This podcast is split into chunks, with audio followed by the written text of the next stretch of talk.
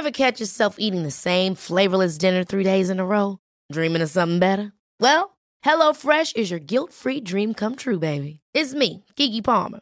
Let's wake up those taste buds with hot, juicy pecan-crusted chicken or garlic butter shrimp scampi. Mm. Hello Fresh. Stop dreaming of all the delicious possibilities and dig in at HelloFresh.com. Let's get this dinner party started.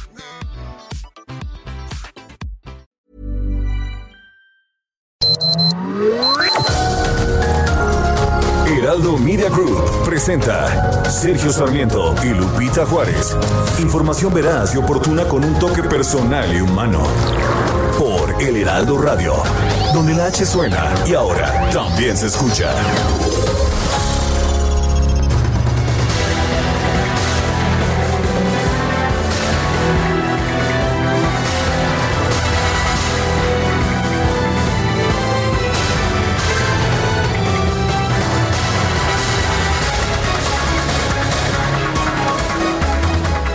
Ayer el Congreso de los Estados Unidos aprobó con votos favorables tanto en la Cámara de Representantes como en el Senado un paquete de estímulos por valor de 900 mil millones de dólares para hacer frente a la devastación económica causada por la pandemia. El Senado dio su visto bueno a este rescate con 91 votos a favor y 7 en contra. La Cámara Baja lo hizo con, anterioridad con 350 votos a favor y 53 en contra. Estos 900 mil millones de dólares del paquete de estímulo quedaron incluidos dentro de la ley de gasto para financiar al gobierno federal hasta septiembre del 2021 por un valor de 2.3 billones de dólares. Para su entrada definitiva en vigor, este paquete debe ser ratificado por el presidente Donald Trump. Llama la atención dentro del paquete el pago de 600 dólares a todos los estadounidenses con ingresos menores a 75 mil dólares al año y un subsidio al desempleo de 300 dólares semanales. El paquete de estímulo también incluye 325 mil millones de dólares de ayuda a las empresas eh, de lo cual 275 mil millones son para el pago de nóminas, 45 mil millones para rescate a los sistemas de transporte público, 82 mil millones para escuelas, 20 mil millones para la distribución de vacunas contra el COVID-19 y 13 mil millones de dólares para cupones de comida. Pues esta es, ah, este es el paquete, 900 mil millones de dólares en México el gobierno ha decidido no tener un paquete de ayuda similar. Son las 7 de la mañana, 7 de la mañana con dos minutos. Hoy es martes. 22 de diciembre del 2020. Yo soy Sergio Sarmiento. Quiero dar a usted, quiero darle a usted la más cordial bienvenida a El Heraldo Radio. Lo invito a quedarse con nosotros a lo largo de las próximas tres horas. Aquí estará bien informado también podrá pasar un rato agradable ya que siempre hacemos un esfuerzo por darle a usted el lado amable de la noticia. Bueno, y en otros temas, otros temas también importantes, el presidente Andrés Manuel López Obrador informó que este martes se va a anunciar si se suspenden o no los vuelos procedentes del Reino Unido, luego de que se detectó en ese país una cepa de vida de COVID que es 70% más contagiosa que las que teníamos con anterioridad detalló que en la reunión que se mantiene todos los lunes sobre la situación de la pandemia, el gabinete abordó el tema y con fundamento en las pruebas que existan se tomará una decisión. Hoy eso lo, dijo ayer el presidente, aseguró que no se van a tomar decisiones políticas, sino que se hará un análisis sobre esta nueva cepa con elementos técnicos. Y si se si esto es necesario, si amerita, se van a tomar decisiones. Vale la pena señalar que pues ya ha habido de hecho descubrimientos de cepas ah, similares en otros países de Europa. Pues fíjese usted que la vacunación contra el COVID-19 no va a comenzar en Coahuila hoy martes 22 de diciembre como estaba programado. El programa de vacunación se va a posponer debido a que no han llegado las dosis a la entidad. El gobierno del estado, encabezado por Miguel Ángel Riquelme, informó este lunes que está a la espera de que se resuelva la logística de Pfizer para que en los próximos días se defina la entrega y se proporcionen las vacunas para iniciar en toda la entidad la aplicación a personal de salud. Son las 7 de la mañana con 4 minutos.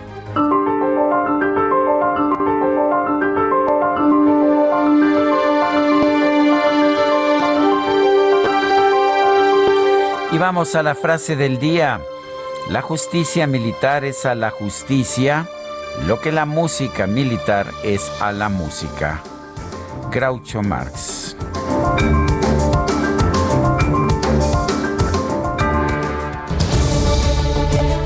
Bueno, y las preguntas, ya sabe usted que nos gusta preguntar.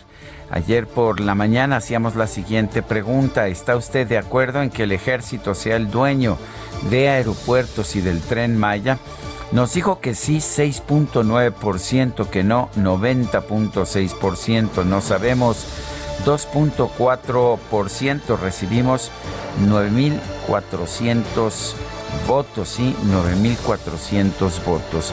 Y bueno, pues esta, esta mañana ya coloqué la siguiente pregunta en mi cuenta personal de Twitter arroba Sergio Sarmiento. ¿Le parece acertada la designación de la maestra Delfina Gómez como nueva secretaria de Educación Pública? Nos dice que sí 8.5%, que no 77.1%, no sabemos 14.5%. En 38 minutos hemos recibido 1.167 votos. Las destacadas del Heraldo de México.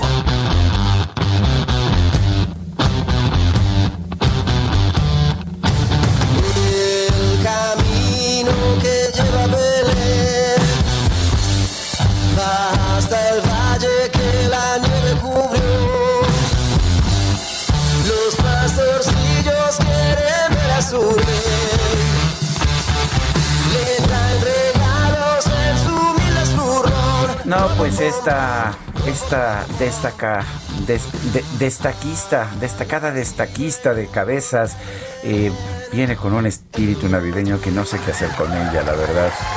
Y bueno, ahí están los destacalovers destacando lo destacado de nuestra destacada destaquista y el que no destaque esto de manera destacada, mal destacador será. Mi querida Itzel González, ¿qué tenemos de destacado en el Heraldo esta mañana? Sergio, amigos, muy buenos días. Excelente martes 22 de diciembre. Ese trabalenguas sí me lo voy a aprender. Así.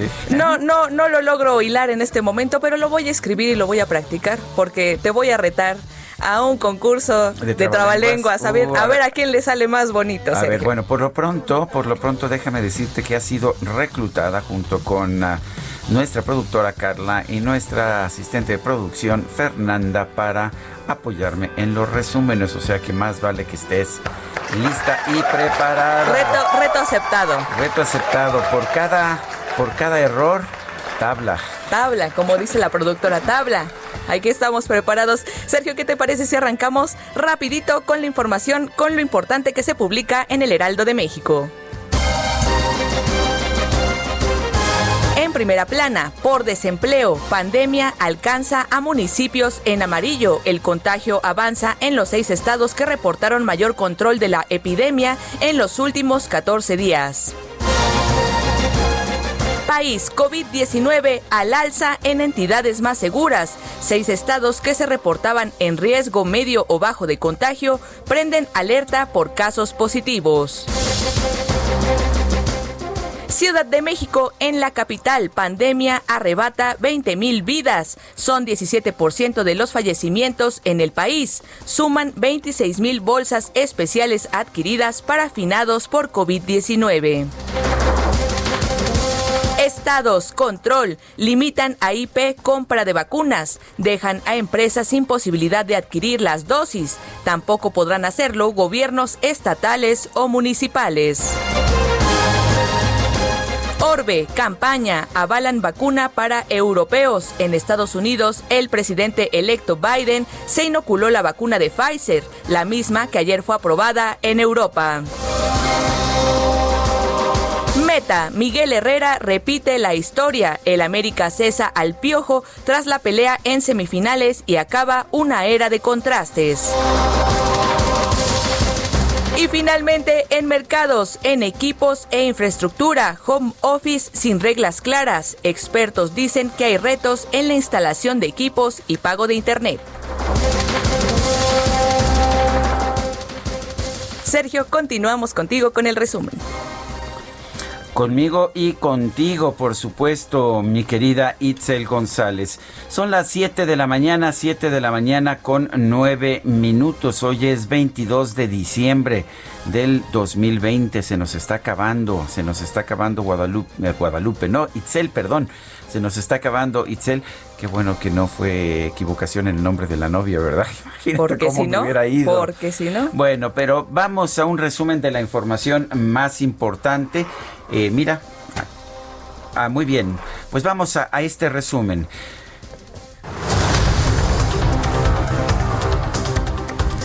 La Organización Mundial de la Salud descartó que existe evidencia de que la nueva cepa o variante del coronavirus identificada en el Reino Unido cause una infección más grave o afecte la eficacia de los exámenes de diagnóstico y vacunas disponibles. Más de 40 países han restringido los vuelos procedentes de Reino Unido ante el temor de una nueva cepa del coronavirus altamente transmisible. Integrantes del grupo asesor de amenazas de virus respiratorios nuevos y emergentes que están rastreando la nueva variante del COVID-19 aseguraron que esta tiene mutaciones que podrían significar que los niños sean tan susceptibles de infectarse como los adultos a diferencia de cepas anteriores que en buena medida no afectaban a los niños. El primer ministro de Reino Unido, Boris Johnson, intentó tranquilizar a los británicos después de que numerosos países cortaron toda conexión con ese país. Aclaró que el abasto de alimentos y medicinas está garantizado. El presidente electo de los Estados Unidos, Joe Biden, recibió junto con su esposa Jill Biden la vacuna contra el COVID-19. Decidió hacerlo de manera pública para demostrar al pueblo estadounidense que es seguro vacunarse. De acuerdo con una nota publicada por The New York Times, la Ciudad de México superó el umbral del semáforo rojo desde el 4 de diciembre y afirmó que el gobierno federal engañó a los ciudadanos sobre la gravedad del brote en la capital.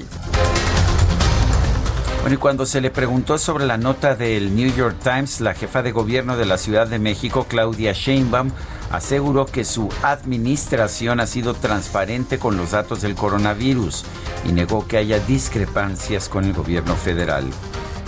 Han buscado durante toda la pandemia una diferencia entre el gobierno de México y el gobierno de la ciudad. Y están totalmente equivocados. No existe esa diferencia. Lo segundo es que es falso lo que se plantea ahí. Tan es así que nosotros le entregamos a la reportera el correo electrónico de eh, el día 4 de diciembre en donde se establecía que para los siguientes 15 días estábamos en semáforo anaranjado. Y durante la conferencia de salud de ayer por la tarde, el subsecretario de Prevención y Promoción de la Salud, Hugo López Gatel, aseguró que la nota publicada por el medio estadounidense tiene imprecisiones, pues aseguró que hay varios hoyos de información. Desafortunadamente no, yo creo que hay varios hoyos de información en ese reportaje indudablemente tomaron información parcial, la interpretaron sin un conocimiento correcto de la situación, de los múltiples mecanismos que tenemos de trabajo para hacer la calificación del semáforo. Autoridades de la Secretaría de Salud informaron que el número de fallecimientos por coronavirus en nuestro país llegó a los llegó a el número de fallecimientos a 118.598, mientras que los casos confirmados alcanzaron 1.325.915. Sobre la nueva cepa de COVID, el director general de epidemiología, José Luis Salomía, explicó que esta no genera una enfermedad más grave a comparación de las demás variantes, ya que hay más de 100 mutaciones en el mundo. Esta nueva variante no ha demostrado generar enfermedad más grave que la que se está observando con, digamos, las primeras variantes o los primeros virus SARS-CoV-2 que se han conocido. El gobierno de Coahuila informó que no existe aún una fecha definida para la llegada de las vacunas contra COVID-19 luego de que Pfizer aplazó el arribo programado. En vísperas de la celebración de Navidad y Año Nuevo, el gobernador de Michoacán, Silvano Aureoles, pidió a la población que radica en Estados Unidos no viajar a la entidad para frenar la cadena de contagios de COVID-19. El gobernador de Hidalgo, Omar Fayad Meneses, anunció nuevas medidas restrictivas para disminuir la movilidad en 11 municipios, por lo que los espacios comerciales con actividades no esenciales deberán permanecer cerrados y volverá a aplicarse el programa Hoy no circula. Supongo que el coronavirus viaja en automóvil. El gobierno de la Ciudad de México determinó cerrar el centro histórico ante la emergencia por COVID-19. Solo se permitirá la operación de servicios de hospedaje, farmacias y restaurantes, pero solo con servicio para llevar o entrega a domicilio. El resto de las actividades no estarán permitidas, incluidas el comercio en vía pública y las romerías de venta de juguetes. Este lunes falleció a causa de COVID Gilberto Enzástiga Santiago, director general de Asuntos Agrarios del Gobierno de la Ciudad de México y ex delegado en Tláhuac.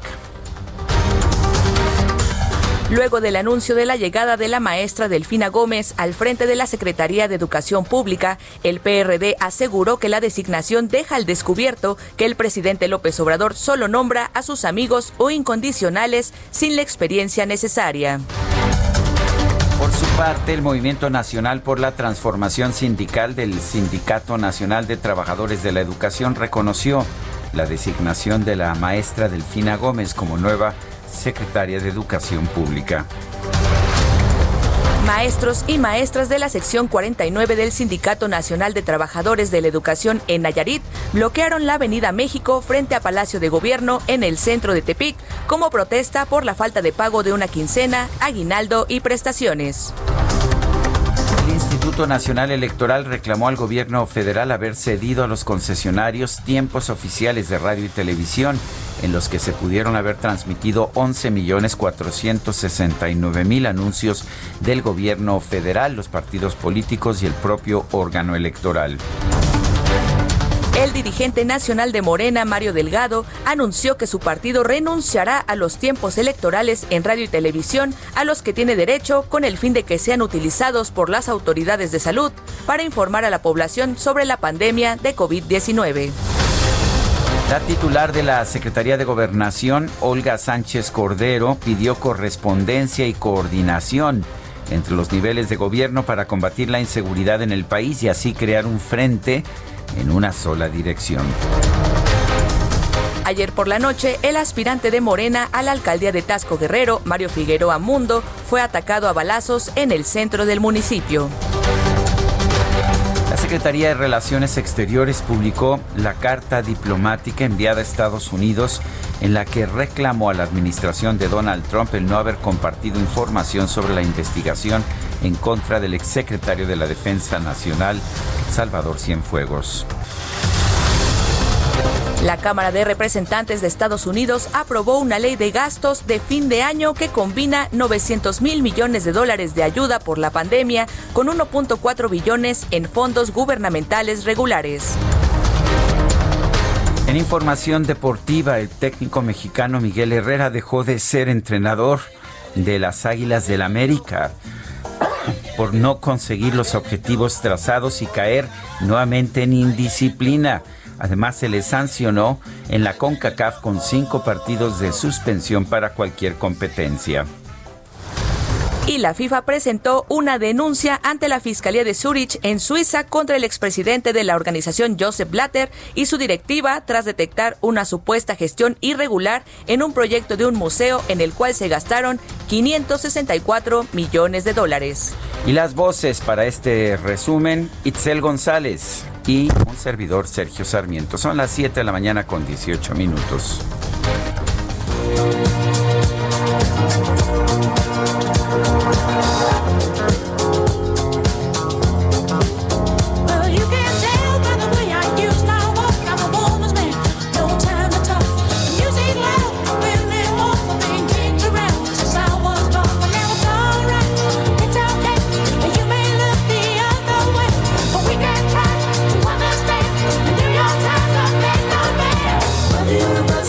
Es martes, pero bueno, eh, yo lo que sugeriría es que nos pongamos a bailar porque vale la pena. A ver, hoy vamos a recordar a Maurice Gibb, quien nació el 22 de diciembre de 1949 a Robin Gibb, quien nació también el 22 de diciembre de 1949. Sí, a los dos los vamos a estar recordando el día de hoy. Ellos participaban en uno de los grupos más populares de allá de los años 70 y de los 80 tuvieron dos periodos muy distintos, los Bee Gees, y si le parece a usted, los vamos a estar recordando, más bien de los 60 y de los 70 y un poco de los 80, los Bee Gees. Empezamos con esta que seguramente usted recordará, Staying Alive. son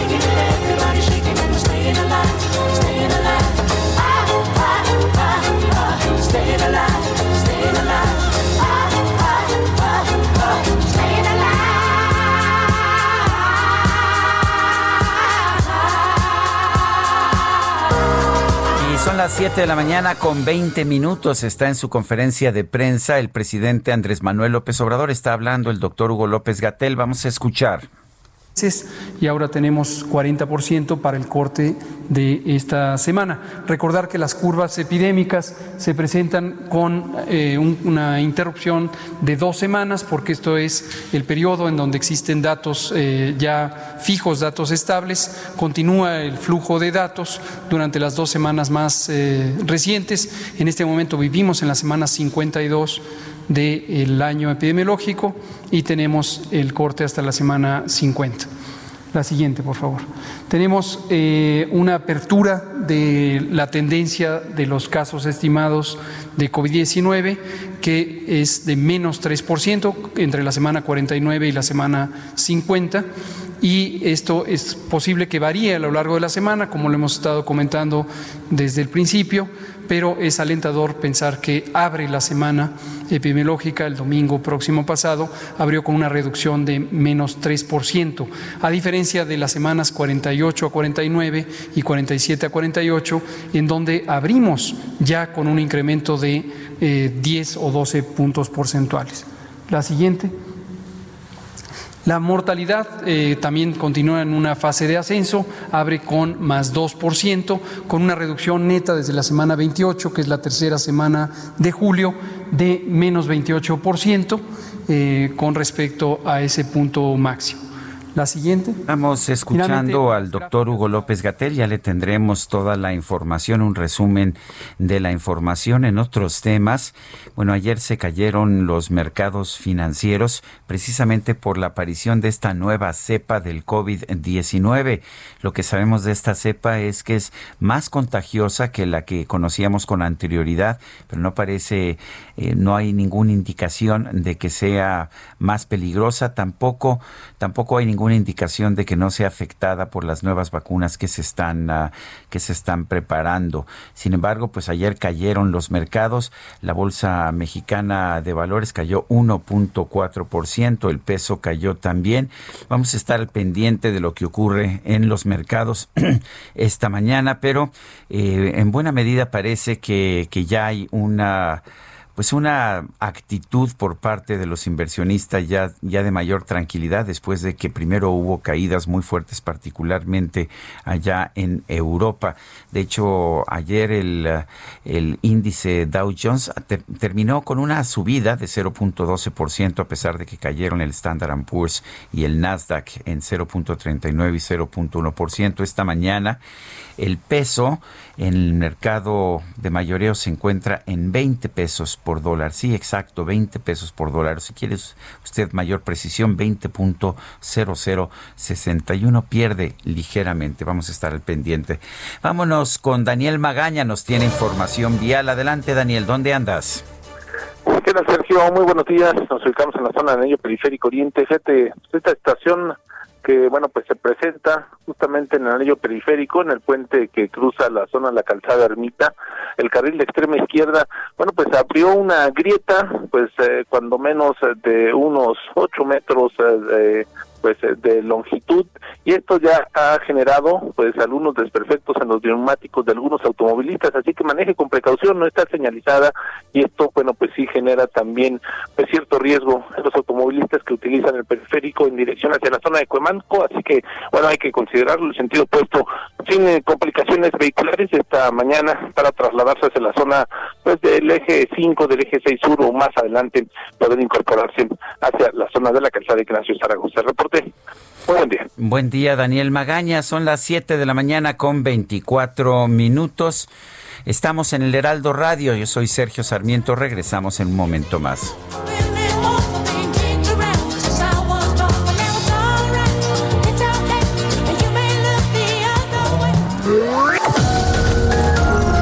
Sergio Sarmiento y Lupita Juárez quieren conocer tu opinión, tus comentarios o simplemente envía un saludo para ser más cálida esta mañana. Envía tus mensajes al WhatsApp 5520 109647.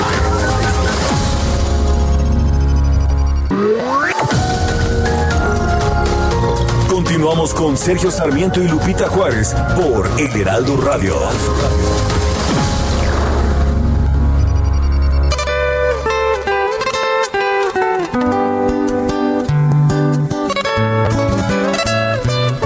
José María Morelos y Pavón fue fusilado un día como hoy, de 1815, en San Cristóbal Ecatepec. El siervo de la nación fue un sacerdote y militar insurgente que organizó y fue el artífice de la segunda etapa de la Guerra de Independencia de México. Estudió en el Colegio de San Nicolás y en 1789 entró al Seminario de Valladolid. Al enterarse del levantamiento convocado el 16 de septiembre de 1810 por el cura Miguel Hidalgo y Costilla, decidió unirse a la lucha por la independencia de México.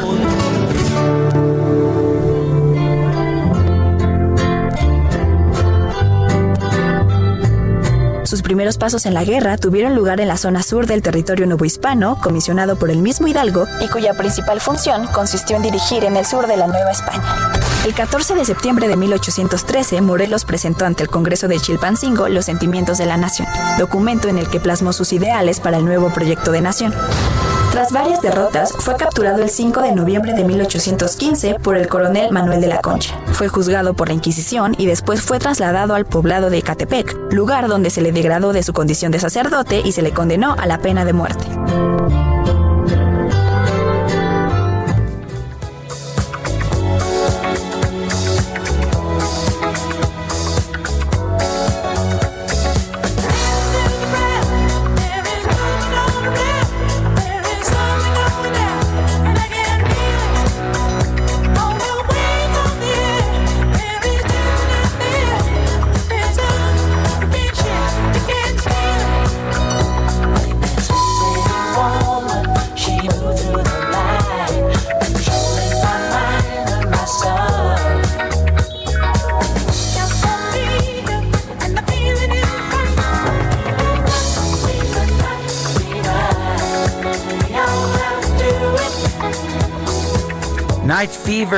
Fiebre de noche. Estamos escuchando a los Bee Gees y estamos celebrando la fecha de nacimiento de dos, dos de los integrantes de este grupo, eh, los hermanos, uh, los hermanos que le dieron, pues que le dieron sustento, que le dieron cuerpo a este grupo. Dos de ellos, Maurice Gibb y Robin Gibb, los dos nacieron el 22 de diciembre de 1949.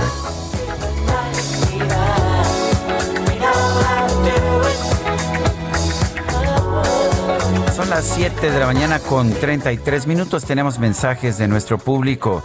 Dice Amy Shehoa, además de su experiencia docente, la maestra Delfina también tiene un largo historial de extorsiones y desvíos de dinero. Perfecta para la 4T. Saludos cariñosos. Dice otra persona, hola Sergio, excelente día para ti y todo el equipo de trabajo, ya casi Navidad y totalmente diferente a otras muchas. Lo importante es mantener el ánimo y el corazón con alegría. Ya vienen tiempos mejores, que así sea. Un gran abrazo con respeto y admiración como siempre, preparándome para escucharlos desde Tequisquiapan. Soy Patricia, la de todos los días. Y por otra parte, Rodolfo Contreras de Querétaro dice productivo martes, el nombramiento en la CEP demuestra que la 4T sigue en campaña y no gobernando. Son las 7 con 33 minutos. Como pues ya se lo señalábamos, ayer en la conferencia de prensa matutina, el presidente López Obrador propuso a Delfina Gómez Álvarez como la nueva secretaria de Educación Pública en sustitución de Esteban Moctezuma. Alma Maldonado es investigadora del Departamento de Investigaciones Educativas del Centro de Investigación y de Estudios Avanzados del Instituto Politécnico Nacional. Alma Maldonado, buenos días. Gracias por tomar la llamada. Hola, buenos días, Sergio. Muchas gracias. Saludos al auditorio. Gracias, Alma. Cuéntanos, ¿cómo ves? Ha sido muy controvertida la designación de, de la maestra Delfina Gómez. Por una parte, el presidente dice que cree, y seguramente tiene razón, es la primera vez que una maestra de primaria es secretaria de Educación Pública. Por otra parte, mucha gente dice, bueno, es una designación entre cuates, una designación política. ¿Cómo la ves tú?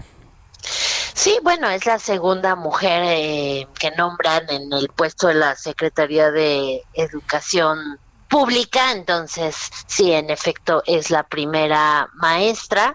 Eh, no es la primera persona que estudió en una escuela normal, ya hay otros antecedentes, eh, pero sí eh, me parece que antes que nada esta designación responde a eh, la lealtad política que tiene la maestra Delfina con el presidente, lo cual es normal, es un puesto político y creo que siempre responde a una lógica política este tipo de designaciones, pero yo destacaría que esa es la principal razón para colocar a la maestra en este puesto antes que alguna otra razón de tipo eh, académico o de tipo de experiencia eh, previa. Ahora bien, eh, me parece que que plantea muchas preguntas esta designación, una de las cuales tiene que ver con cuál va a ser la relación con el sindicato, porque la maestra tiene em, antecedentes, sobre todo cuando fue designada candidata para el Estado de México, de múltiples apoyos vinculados con el oficialismo del del CENTE, eh, con grupos allegados a la maestra Elvester Gordillo, y sabemos que este gobierno ha abierto espacios a, a, la disidencia magisterial, entonces creo que va a ser interesante saber cuál va a ser el tipo de relación que va a establecer con los sindicatos, eh, tanto con el oficialismo como con la disidencia eh, de la CENTE. O sea que, que, vamos a ver quizás a una Secretaría de Educación Pública todavía más cercana al sindicato. Eh, de hecho, vimos que Esteban Moctezuma eh, tuvo que entregarle al sindicato toda una serie de privilegios, pero incluso cuando se resistía, lo presionó el presidente de la República para que le hiciera mayor entrega de, de privilegios al sindicato. ¿Va, ¿Va a continuar esto?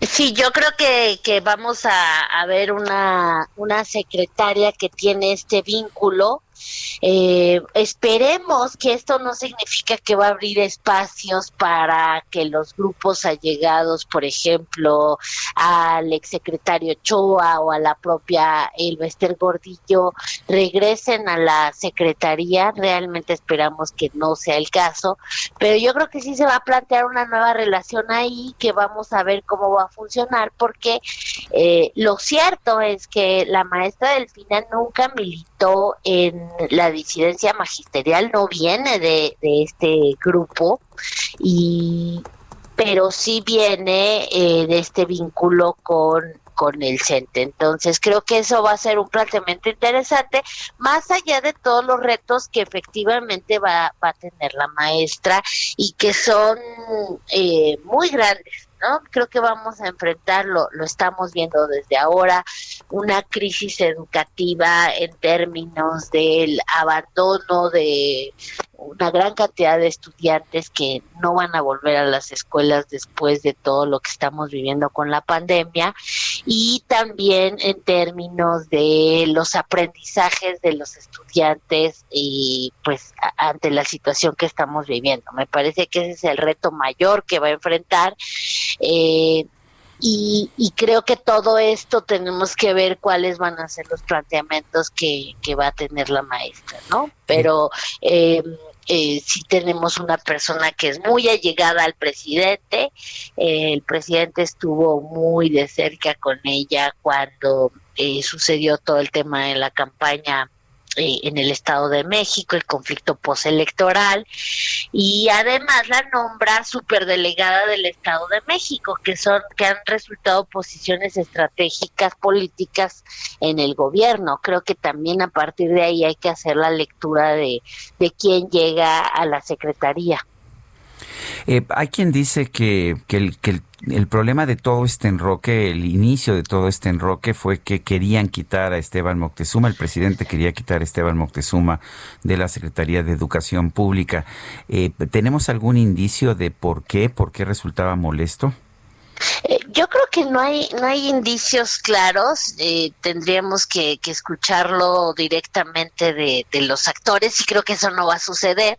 Entonces eh, me parece ahí que, que, es un poco difícil. Quedamos en el terreno de la especulación, pero yo creo que lo más importante aquí es pensar que la maestra Delfina va a tener que ser quien entregue cuentas sobre el proyecto educativo eh, del actual gobierno y en ese sentido no nos queda claro cuál es este proyecto, si es que lo hay o a, a mí lo que más me preocuparía es que la maestra Delfina solamente va a eh, continuar inercialmente con aquellas políticas que para el presidente son importantes en materia educativa, como son, por ejemplo, la, en los apoyos directos entregados a estudiantes eh, a través de las becas o proyectos como la eh, el establecimiento de las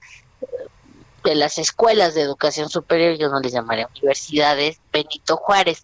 Es decir, hay, hay dos o tres proyectos que son muy característicos de esta administración, pero creo que eso no constituye un proyecto educativo. Y, y Esteban Moctezuma se queda corto, realmente tampoco es que eh, haya logrado consolidar una idea de proyecto educativo y me preocupa ahorita que, que va a suceder lo mismo con la maestra Delfina y que pero ella va a tener que entregar las cuentas sobre cuáles son los resultados de este de esta reforma educativa si es que la hubiera o si es que se puede definir de esa manera del actual gobierno eh, eh, del presidente López Obrador. Alma Maldonado, investigadora del Departamento de Investigaciones Educativas del Centro de Investigación y Estudios Avanzados del POLI. Gracias por tomar nuestra llamada. Muchas gracias a ustedes, Sergio, por la atención y la entrevista. Saludos. Saludos. Bueno, y el nombramiento de la maestra Delfina Gómez como secretaria de Educación fue cuestionado por Jesús Zambrano, presidente del PRD, dijo que este nombramiento deja al descubierto que el presidente López Obrador solo nombra a sus amigos o incondicionales sin la experiencia necesaria. Eh, queda claro que Andrés Manuel López Obrador no le interesa la educación en México, dijo Jesús Zambrano.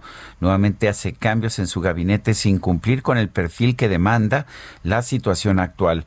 La designación de Delfina Gómez pondrá en riesgo según Zambrano, la calidad de la educación pública del país.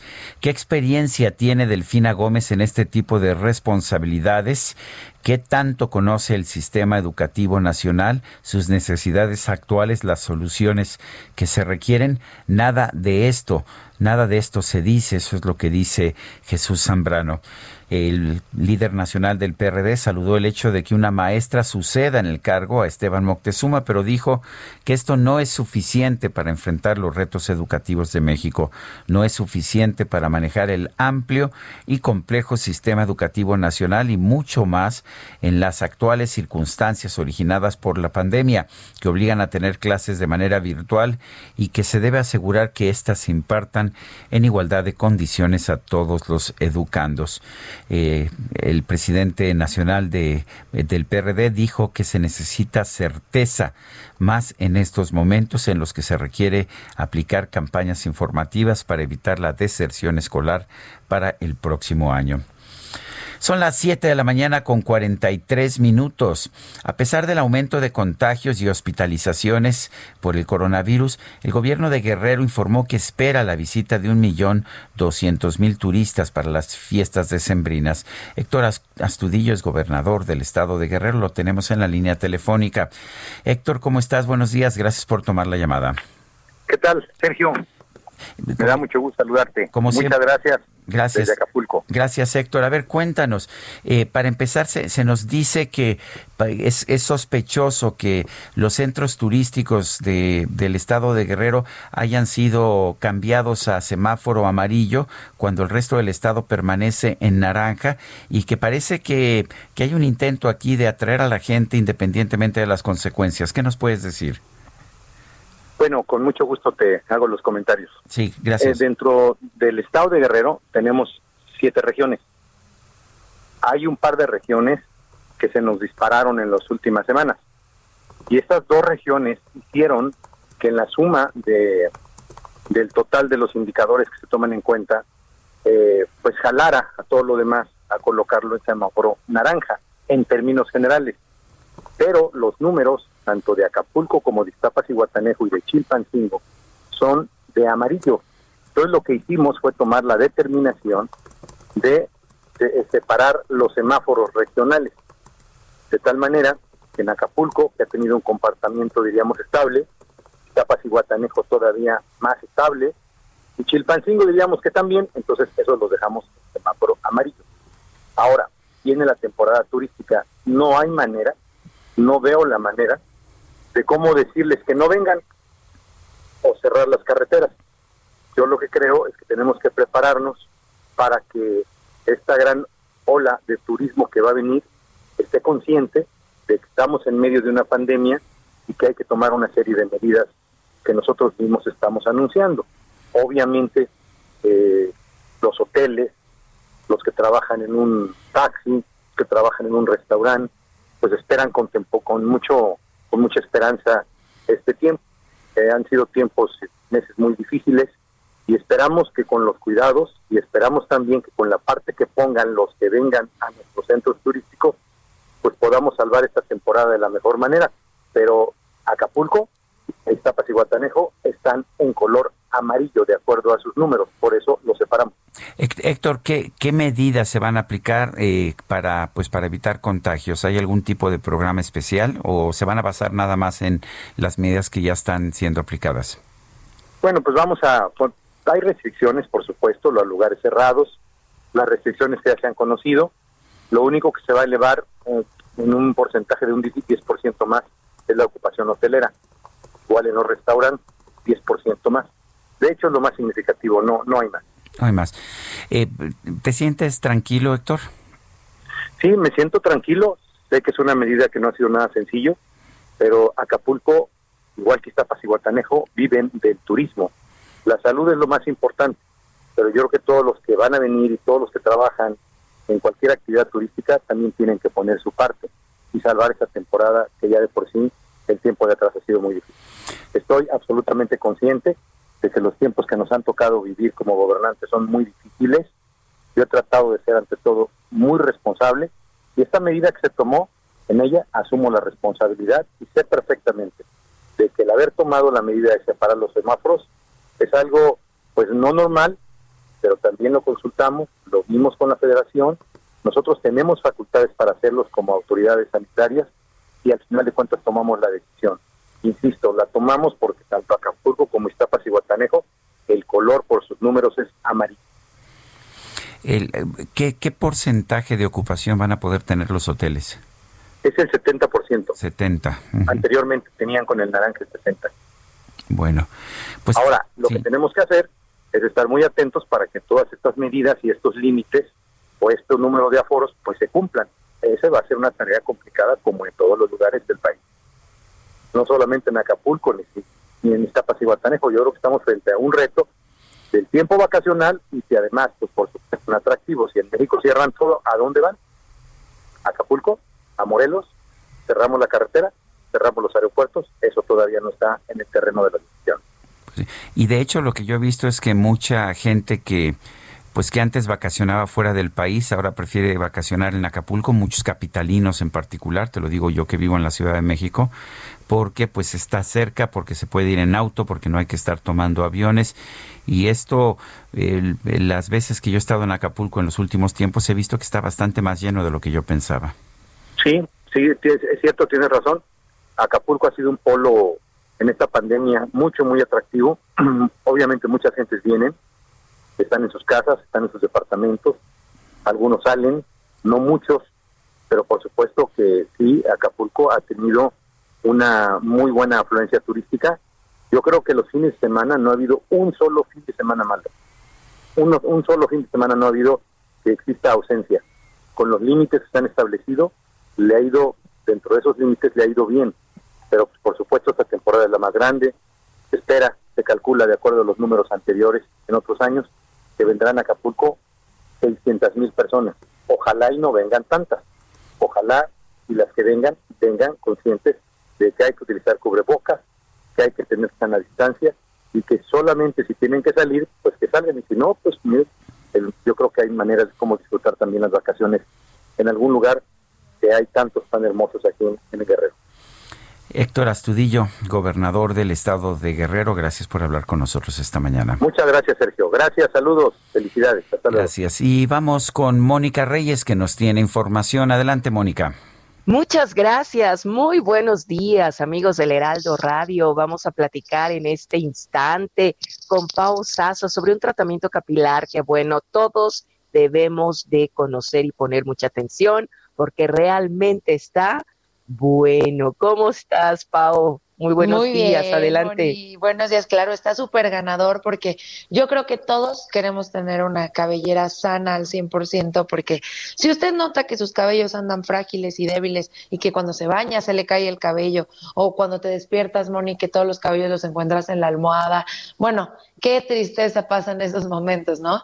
Y luego muchas veces creemos que la alopecia solo le da a los hombres y no, también las mujeres sufrimos de alopecia porque se nos cae por los tintes, extensiones, secadora, plancha, bueno, podemos enumerar mil situaciones que nos pueden pasar, pero yo les traigo la solución porque el más increíble tratamiento capilar que le garantiza por lo menos 1700 cabellos nuevos en un solo tratamiento ya llegó a México. Así que marquen este momento al 800 20 23 mil, 800 23 mil para que se lo lleve completamente gratis y marca en este momento al 800 23 mil o visita granfin.mx, ordénelo en este momento porque solamente va a pagar los gastos de manejo y envío, Moni. Normalmente este tratamiento en las tiendas especializadas cuesta dos mil pesos, pero hoy se va totalmente gratis, así que marquen en este momento el 800 230 mil, 800 230 mil para que se lleve este maravilloso tratamiento que le garantiza 1.700 cabellos nuevos gratis en un solo tratamiento. Y aparte de que le va a, ayudar a que el folículo pues crezca mejor, que el cabello lo tenga mucho más fuerte, que se sienta espectacular esa melena como la que tú tienes, mi Moni. Así que marquen en este momento al 800 230 mil porque si marca en este momento se lo lleva totalmente gratis, solamente va a pagar los gastos de manejo y envío y pues le va a decir bye bye a la calvicie, hola a la Navidad, luciendo un pelazo ganador, mi Moni, ¿cómo ves? Claro, muy bien, Pau, me gusta mucho esta promoción que nos das y sobre todo, amigos, hay que aprovechar, hay que marcar al número que nos dijo Pau, 800 mil y llévese su tratamiento. Pau, buenos días, gracias. Gracias a ti, Moni. Continuamos, amigos. Gracias, Mónica. Mónica Reyes, cuando son las 7 con 52. Vámonos a Barranca del Muerto. Augusto Atempa nos tiene información. Adelante, Augusto. Sergio, muy buenos días. Te platico que el tráfico en la ciudad se encuentra bastante relajado, por lo menos en la zona sur de la ciudad. Recorrimos periférico desde Luis Cabrera a Insurgentes y ambas, en, ambos sentidos el avance es fluido. No encontrarán obstáculo alguno para poder recorrer dicho tramo. Insurgentes sur desde periférico hasta Barranca del Muerto también se encuentra fluido y es una muy buena opción para quienes buscan llegar a la zona de circuito interior. Barranca del Muerto solo presenta pequeña carga vehicular en el cruce con Insurgentes, pero pasando este punto el avance es favorable con dirección hacia Revolución o hacia periférico. Sergio, mi reporte. Muchas gracias, Daniel. Muy buen día. Son las 7 de la mañana, 7 de la mañana con 53 minutos. Eh, las carreteras de la Gran Bretaña, del Reino Unido, están, están con un problema de saturación enorme después de eh, después de... Ah, después del cierre, del cierre de fronteras de Francia. Le tendré más información sobre esto un momento más. Dicen que está Daniel Magaña en la viga y nos tiene información. Adelante, Daniel. Así es, eh, Sergio, información vehicular de la zona del eje 2 Oriente. Este eje vial que, bueno, pues muchas personas utilizan para, pues, utilizar eh, precisamente esta vía para acceder hacia la zona centro, hacia la zona también de la Avenida Congreso de la Unión.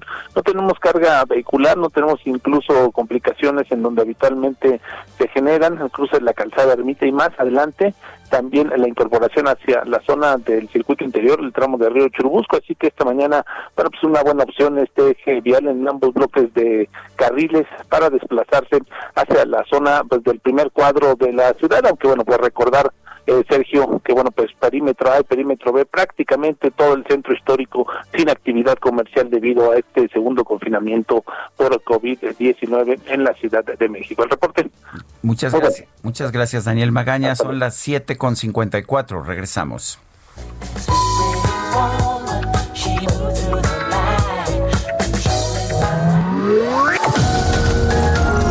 Sergio Sarmiento y Lupita Juárez quieren conocer tu opinión, tus comentarios o simplemente envía un saludo para ser más cálida esta mañana. Envía tus mensajes al WhatsApp 5520 109647.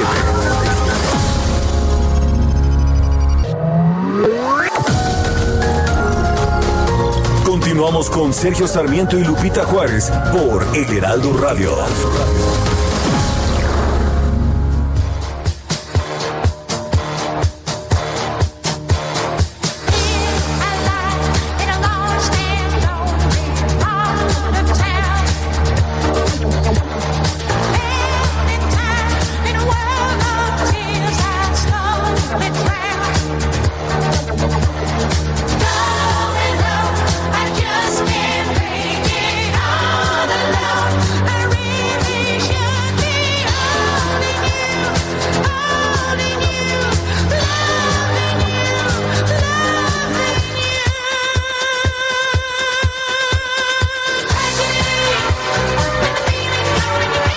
Otra probadita de la música de los Bee Gees, hoy que estamos recordando a los hermanos Gibb. Sí, en la fecha de nacimiento de ellos, el 22 de diciembre de 1947, Maurice y Robin Gibb. Y tenemos mensajes de nuestro público. Bueno, vamos a bailar primero un poquito, ¿no? Eh, no es mi música realmente, yo prefiero la salsa y algo más latino, pero la verdad es que durante algún tiempo nos hicieron soñar y bailar, ¿no es así? Tragedy, escuchemos.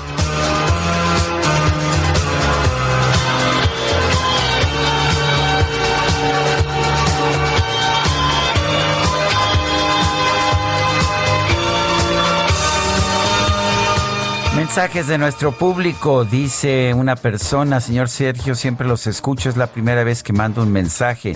El presidente es tan ignorante como los que lo siguen. Él no sabe de materia educativa, solo sabe despilfarrar el dinero del pueblo. Si hoy estamos en crisis, el próximo año estaremos peor y en cuestiones de salud será catastrófico. Reciban saludos afectuosos. Me encanta escucharlos. Es la señora Lorena de Monterrey, Nuevo León. Saludos a quienes nos escuchan en Monterrey por el 90.1 de FM.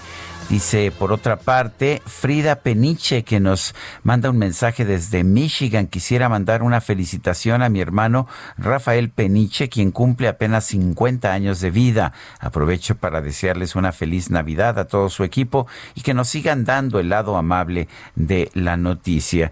Y por otra parte, la Cali nos dice, buenos días, aquí sigo insistiendo, aunque no me lean ni me hagan caso. Podemos escuchar How Deep Is Your Love o Tragedy para celebrar los cumpleañeros, por favor, pues aquí está Tragedy. Y son las 8 de la mañana con 3 minutos. Vamos al clima. El pronóstico del tiempo. Sergio Sarmiento y Lupita Juárez. Berenice Peláez, meteoróloga del Servicio Meteorológico Nacional de la Conagua. Adelante, buenos días. Buenos días, Sergio, y a todo tu amable auditorio los saludo con gusto. Y les informo que este día el Frente Frío número 22 dejará de afectar al país en el transcurso del día y la masa de aire frío asociada a este frente empezará a modificar sus características térmicas. Sin embargo, va a mantener el ambiente gélido muy frío durante la mañana y noche sobre entidades de la Mesa del Norte, además de nieblas en zonas montañosas del centro, oriente y sureste del país, y viento fuerte de componente norte en el istmo y golfo de Tehuantepec con rachas de 70 a 80 kilómetros por hora y oleaje de a 1 a 3 metros de altura. Por otro lado, un canal de baja presión sobre el sur del territorio nacional, en combinación con la entrada de humedad de ambos océanos, ocasionarán lluvias puntuales fuertes en los estados de Veracruz, Oaxaca y Chiapas, chubascos en Tabasco y Quintana Roo, pero también tendremos lluvias aisladas en Puebla, Campeche y Yucatán. Respecto a las temperaturas, se prevén máximas de 35 a 40 grados Celsius en Michoacán y Guerrero y tendremos viento con rachas de 50 a 60 kilómetros por hora en los estados de Chihuahua, Durango, Zacatecas, Coahuila, Nuevo León y Tamaulipas. Finalmente, para el Valle de México se pronostica cielo parcialmente nublado, sin lluvia en la Ciudad de México y con probabilidad de lluvias aisladas en el Estado de México. Se espera una temperatura máxima de entre 22 y 24 grados Celsius. Estas han sido las condiciones del tiempo más significativas para el día de hoy, reportó Berenice Peláez desde el Servicio Meteorológico Nacional de la Conagua. Muchas gracias, Berenice. Gracias, buen día.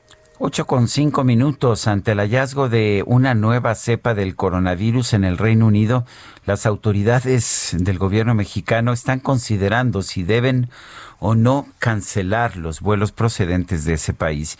Malaquías López Cervantes es vocero de la Comisión para la Atención de la Emergencia del Coronavirus de la Universidad Nacional Autónoma de México, la UNAM. Eh, Malaquías López Cervantes, buenos días, gracias por tomar la llamada. Buenos días, Sergio. Pues aquí a la orden y agradecido por la invitación. Al contrario, Malaquías, cuéntanos, eh, ¿cómo ves tú? ¿Debemos suspender los vuelos? Muchos países lo han hecho. Por otra parte, nos dicen también que esta cepa ya se encuentra en otros lugares de Europa. Bueno, Sergio, yo lo que puedo decir es que en salud pública hay algo que se conoce como el principio precautorio y que nos sugiere que cuando hay riesgo de algún tipo de daño, pues vale la pena tomar la precaución y a veces exagerar un poco. Yo creo que se podría eh, iniciar de manera temporal alguna acción de control más eh, clara acerca de la posible procedencia o bueno la llegada de este virus a México y en caso de que en los próximos días la situación se estabilice y encontremos que no tiene gran importancia, bueno, pues se pueden suspender. Pero qué tal si de veras es importante y vale la pena tratar de retrasar o de limitar la llegada de este virus. Yo creo que se puede actuar sin necesidad de eh, caer en ningún tipo de restricciones políticas. O, sea que en principio aplicando este principio de precaución, perdón por la por la repetición, por la cacofonía, eh, aplicando el principio de precaución deberíamos estar suspendiendo mientras determinamos que no hay riesgo. Yo creo que sí, bueno, no suspendiendo, pero por lo menos sí controlando.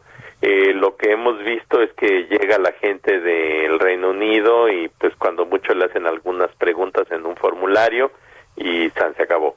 Y yo creo que vale la pena tener una mayor eh, posibilidad de evaluación. Por ejemplo, en el Distrito Federal se están haciendo ahora pruebas de antígeno para detectar la presencia del virus y estas toman 15 o 20 minutos para tener los resultados. Se podría recurrir a este tipo de maniobras para tratar de establecer mejor que las personas que lleguen de allá no traigan el contagio. Y si se si se diera el caso, pues a lo mejor limitar, no, no suspender, pero limitar el número de vuelos. Eh, a mí me ha tocado eh, cuando viajo por avión que me hacen llenar un formulario, eh, AFAC se llama el formulario, porque hacen preguntas que, que, me da la impresión de que no son más que una pérdida de tiempo.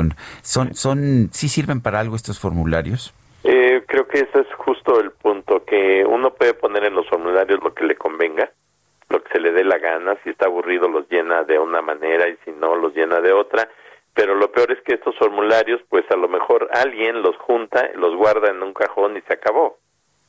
Y pues ya no estamos en la época de estar llenando formularios, se pueden tener registros electrónicos que permitan ubicar a las personas que han viajado y permitan incluso darle seguimiento para saber si enferman.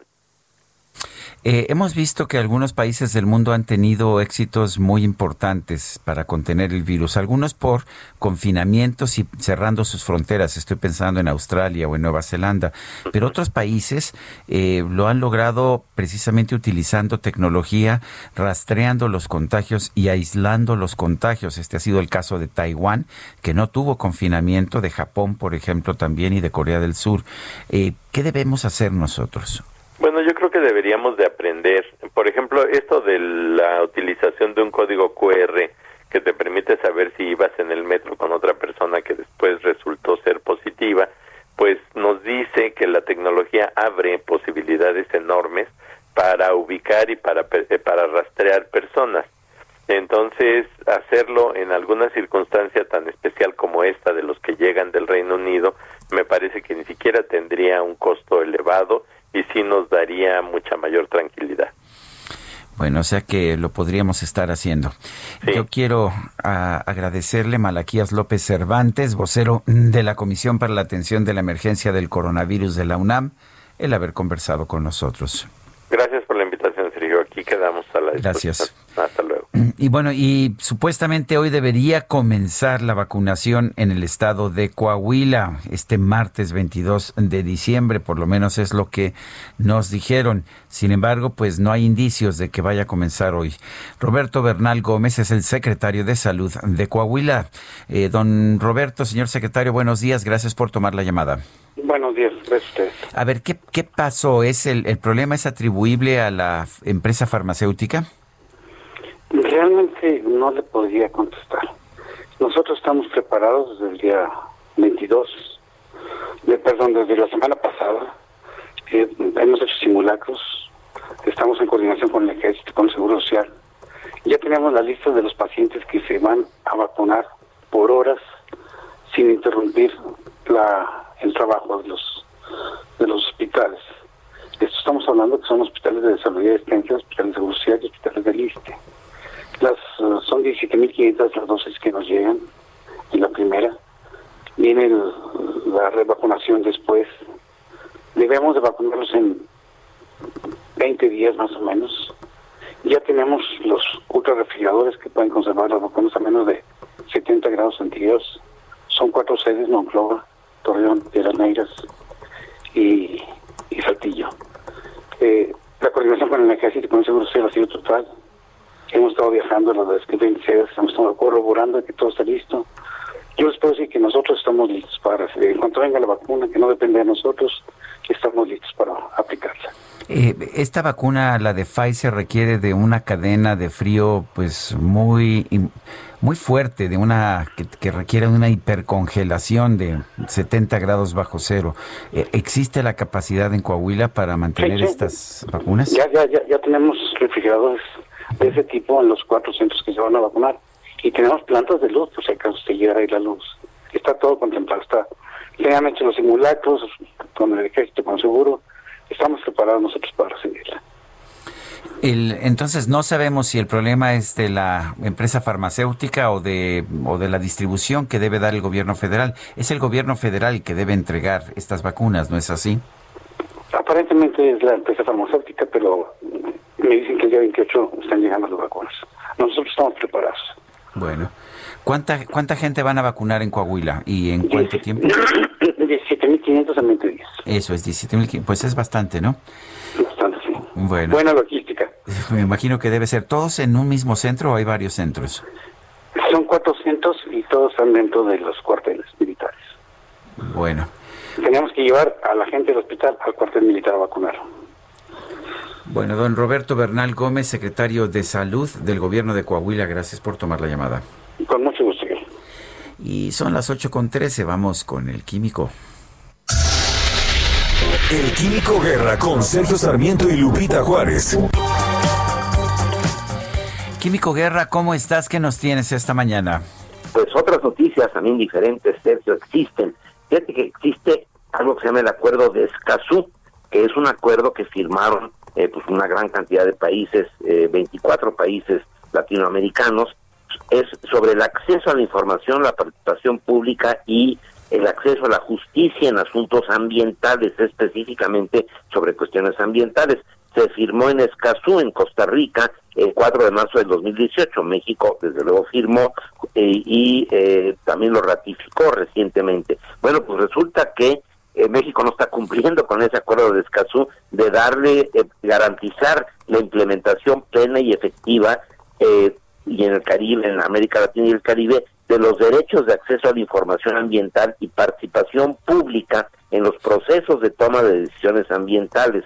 Y esto me, refiero que no lo está cumpliendo porque hay un caso en Baja California Sur, precisamente cerca de Cabo Pulmo, un lugar verdaderamente extraordinario desde el punto de vista de la riqueza biodiversidad marina que se tiene, es un punto, digamos, de reproducción de gran cantidad de peces, Sergio, es un lugar extraordinario y ahí cerca se está pensando en hacer un gran desarrollo turístico. Eso no está mal, a pesar de lo que piensan muchos ambientalistas, están en contra de cualquier desarrollo. Lo que no está bien es de que no se está dando la información abierta y adecuada precisamente sobre este desarrollo. Y eso es lo que tiene a Greenpeace eh, haciendo una demanda específica contra el gobierno mexicano, precisamente por no cumplir con este acuerdo de Escazú en el caso de Cabo Pulmo. Yo creo que ya estamos en la época, ¿verdad?, en donde debemos de eh, abrir eh, la información para que la gente esté plenamente capacitada para decidir si acepta o no eh, proyectos, que no se preste a malos propósitos, que no se oculten los datos, etcétera. Ese acuerdo de Escazú es importante, Sergio, porque al final de cuentas es el mecanismo mediante el cual todos podemos acceder a la información sobre proyectos de desarrollo. Trátese del tren Maya, trátese de los aeropuertos y en este caso trátese de desarrollos turísticos en Baja California Sur. Así que se demandó precisamente al gobierno por parte de Greenpeace por no cumplir el acuerdo de Escazú que México lo firmó con bombos y platillos, lo acaba de ratificar el Senado, que también se dio así como una noticia extraordinariamente buena, pero hay que cumplirlo, no solamente firmarlo, sino cumplirlo, Sergio. Pues sí, ¿de qué nos sirve tener ah, acuerdos si no se cumplen? Exactamente, que no sean letra muerta. Por supuesto, mi querido Químico Guerra, un fuerte abrazo. Igualmente para ti, Sergio. Son las 8 de la mañana con 16 minutos. y hay gente que que hace lo que hace por vocación, que no la hace porque le pagan un sueldo. Eh, hay un caso que pues ha recorrido el mundo de las redes sociales y que nos llama poderosamente la atención. Se trata de un maestro Alejandro Navarro, maestro ya en los Estados Unidos, que literalmente se llevó, se llevó sus trabajos hasta la cama de hospital en la que falleció. Cuando el maestro supo que sería trasladado a un hospital de urgencia por un padecimiento que no es COVID, eh, lo primero que hizo fue empacar su computadora para seguir avanzando en la revisión de los reportes de sus alumnos. Y bueno, no sabía que no saldría del hospital para entregar las calificaciones pero la verdad es que estuvo hasta el último momento, hasta el último momento realizando su trabajo, corrigiendo sus evaluaciones, eh, dedicando, dedicando su tiempo a sus alumnos. Y bueno, pues me parece que esto eh, pues que esto es sorprendente. La hija de, de, este maestro, Sandra Venegas, dijo lo siguiente, los profesores dedican tantas horas extra, horas que muchos no se dan cuenta, incluso durante una pandemia, incluso durante una crisis de salud, los profesores se preocupan por cumplir sus funciones gracias a tus maestros. Si estás casado con uno, ayúdales a establecer límites. Si eres la hija o el hijo de uno, no dejes que trabajen una vez que, estén en casa. Sé amable con tus maestros. Es lo que escribió Sandra Venegas sobre su padre, que falleció en un hospital y que falleció trabajando, trabajando en las pruebas de sus alumnos. Son las 8 de la mañana con 17 minutos. Este fin de semana, la Ciudad de México rebasó los 20 mil fallecimientos por COVID-19. La ocupación hospitalaria, mientras tanto, sigue en aumento. Manuel Durán, cuéntanos. Hola, muy buenos días. Y el último corte de, de ocupación ya nos da otro otro porcentaje. La ocupación hospitalaria en la ciudad ya alcanzó el 86 ciento en camas generales, en tanto la capacidad de intubación está al 83%. Se trata de 7.221 personas ingresadas, de las cuales 1.725 están intubadas. Hasta las últimas horas solo había disponibles 598 camas y 281 para terapia intensiva. Eh, la, y como bien comentas, la Ciudad de México alcanzó los, los 20 mil decesos, el, el, reporte más reciente habla de 20 mil 196 muertes asociadas a la enfermedad COVID-19, con esta ocupación hospitalaria incrementándose. Estas muertes en la capital ya son el 17% de la estadística nacional y en tanto la jefa de gobierno Claudia Sheinbaum confió en que en una semana comience el aplanamiento de la nueva curva y puedan llegar a las 7.000 camas instaladas que calculan son las necesarias para enfrentar este nuevo repunte. De hecho, el conjunto con la Secretaría de la Defensa Nacional se alista una nueva unidad temporal para este miércoles con 300 camas en, la, en instalaciones militares de la calzada Chivatito, esto como medida extraordinaria para poder enfrentar la pandemia. Hace rato, en la mañana, el secretario Hugo López Gatel habló de un 85% eh, de ocupación hospitalaria global en la Ciudad de México, contrasta apenas en 1.5% respecto al reporte que da la Ciudad de México y en ese sentido también ayer este ya ya en la tarde noche se emitió una gaceta bis en la que se endurecen las medidas de cierre y restricción de la movilidad en la Ciudad de México, prácticamente el primer cuadro de la ciudad del perímetro A y B queda completamente cerrado a la vialidad eh, vialidad eh, de autos y de peatones. Y lo mismo se pide a, que los centros comerciales no abran y se y las actividades esenciales solamente pueden operar al 30% de, de su capacidad, lo mismo que tianguis y mercados públicos, eh, eh, todo lo que tiene que ver con el comercio informal queda restringido solamente para actividades de venta de alimentos para llevar. Manuel Durán, muchas gracias por esta información. Hasta luego. Son las 8 de la mañana con 20 minutos. Llega el momento de un resumen de la información más importante. Desde Palacio Nacional, el presidente López Obrador informó sobre la llegada a la capital del país de médicos y enfermeras de diferentes estados de la República para atender a los enfermos de COVID-19 y ayudar en la emergencia sanitaria. Se está apoyando eh, a la Ciudad de México, reforzando con médicos que están llegando de los estados, como se ha hecho en otras ocasiones, que eh, médicos de la ciudad han ido a los estados, ahora se devuelve la mano y este, médicos de estados del país están llegando para ayudar aquí donde se tienen más eh, contagios en la Ciudad de México. Instituto Mexicano del Seguro Social, Zoe Robledo, presentó a los siete magníficos, representante del Instituto de las entidades federativas, que vienen a ayudar a unidades de cuidados intensivos e integrarse a equipos COVID-19. Es estas siete personas, por ahí les decían los siete magníficos, como la película, y sí quisiera mencionarlos, es la doctora Célida Duque de Veracruz, el doctor Javán de Colima, la doctora Xochil Romero de Quintana Roo, el doctor Edgar Sitle de Sonora, el doctor Enrique Leobardo Ureña de Chiapas, la doctora Miriam eh, Sánchez Castro y el Jorge Martínez Torres. El subsecretario de Protección y Promoción de la Salud, Hugo López Gatel, aseguró que el aumento en la ocupación hospitalaria del Valle de México se debe a que en la zona reside casi una cuarta parte de la población a nivel nacional. El Valle de México es la zona más difícil de controlar. ¿Por qué razón? Porque en el Valle de México reside casi la cuarta parte de la población mexicana, además de que es una zona de extremada dependencia económica y social con los otros eh, cinco estados que conforman la megalópolis, pero también con el resto del país. El portavoz del el portavoz del Vaticano y fuentes de la sede de la Santa Sede informaron que dos cardenales muy cercanos al Papa Francisco dieron positivo a la prueba de COVID-19, aumentando los temores por la salud del pontífice que casi nunca usa cubrebocas.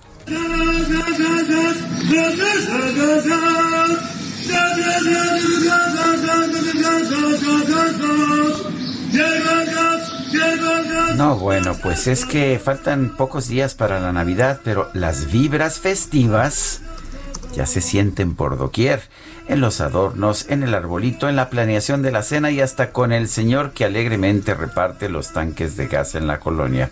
A través de redes sociales hizo viral un simpático repartidor que, en lugar de hacer el particular grito de gas, decidió promocionar el producto con una melodía navideña.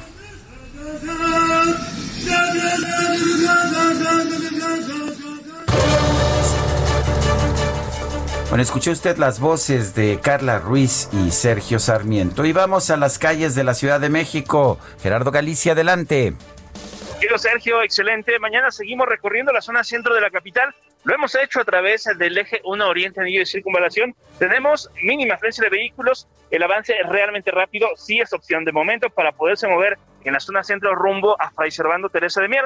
Hemos recorrido parte de Fray Servando. La situación es muy similar. Asentamientos únicamente en semáforos, pero es mínimo. En general se avanza bastante bien hacia la zona de eh, la calle de Topacio y para nuestros amigos que van a utilizar Río de la Loza lo pueden utilizar sin ningún problema y por lo pronto el reporte. Muchas gracias Gerardo y son las 8 con 25. Regresamos en un momento más.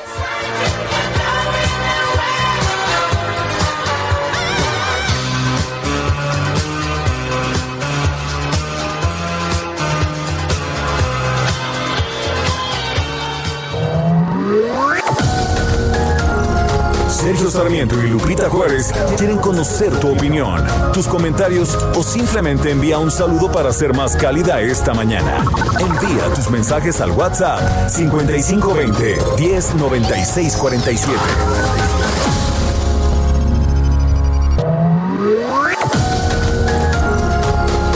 Continuamos con Sergio Sarmiento y Lupita Juárez por El Heraldo Radio.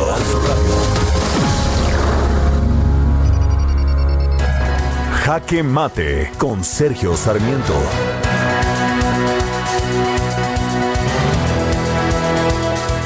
Bueno, para empezar, yo sí quiero darle la bienvenida a la maestra Delfina Gómez como nueva secretaria de Educación de nuestro país. Me parece importante que tengamos a alguien que sí sabe de un tema en particular ocupando una titularidad tan importante como la de la Secretaría de Educación Pública. Durante mucho tiempo hemos tenido personajes en esta Secretaría que no saben de educación, que no les interesa la educación y que utilizan, de hecho, esta poderosa Secretaría que maneja una tercera parte del gasto público discrecional eh, y la verdad es que lo hacen sin saber realmente lo que están haciendo, utilizan la Secretaría como una simple plataforma política.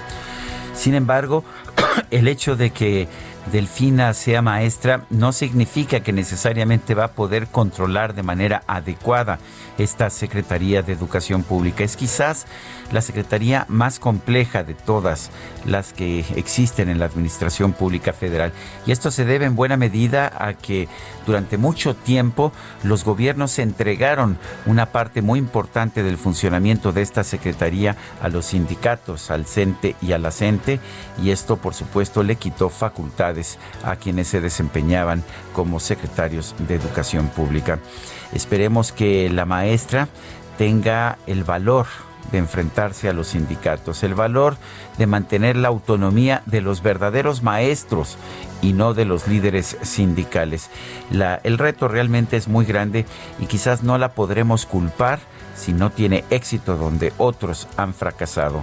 Pero por lo pronto el que haya una persona eh, a cargo de la Secretaría de Educación que ha dado clases personalmente, que lo hizo en una escuela primaria durante muchos años, a mí sí me parece un triunfo.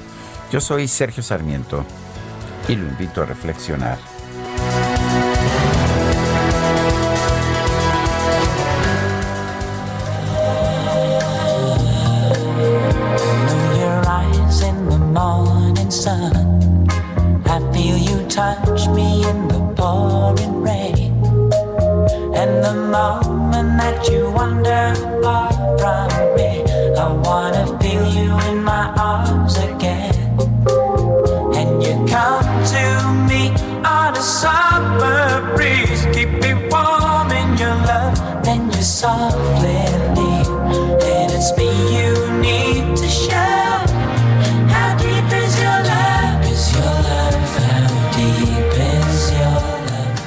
Deep is your love? ¿Qué tan profundo es tu amor? Cantan los Bee Gees.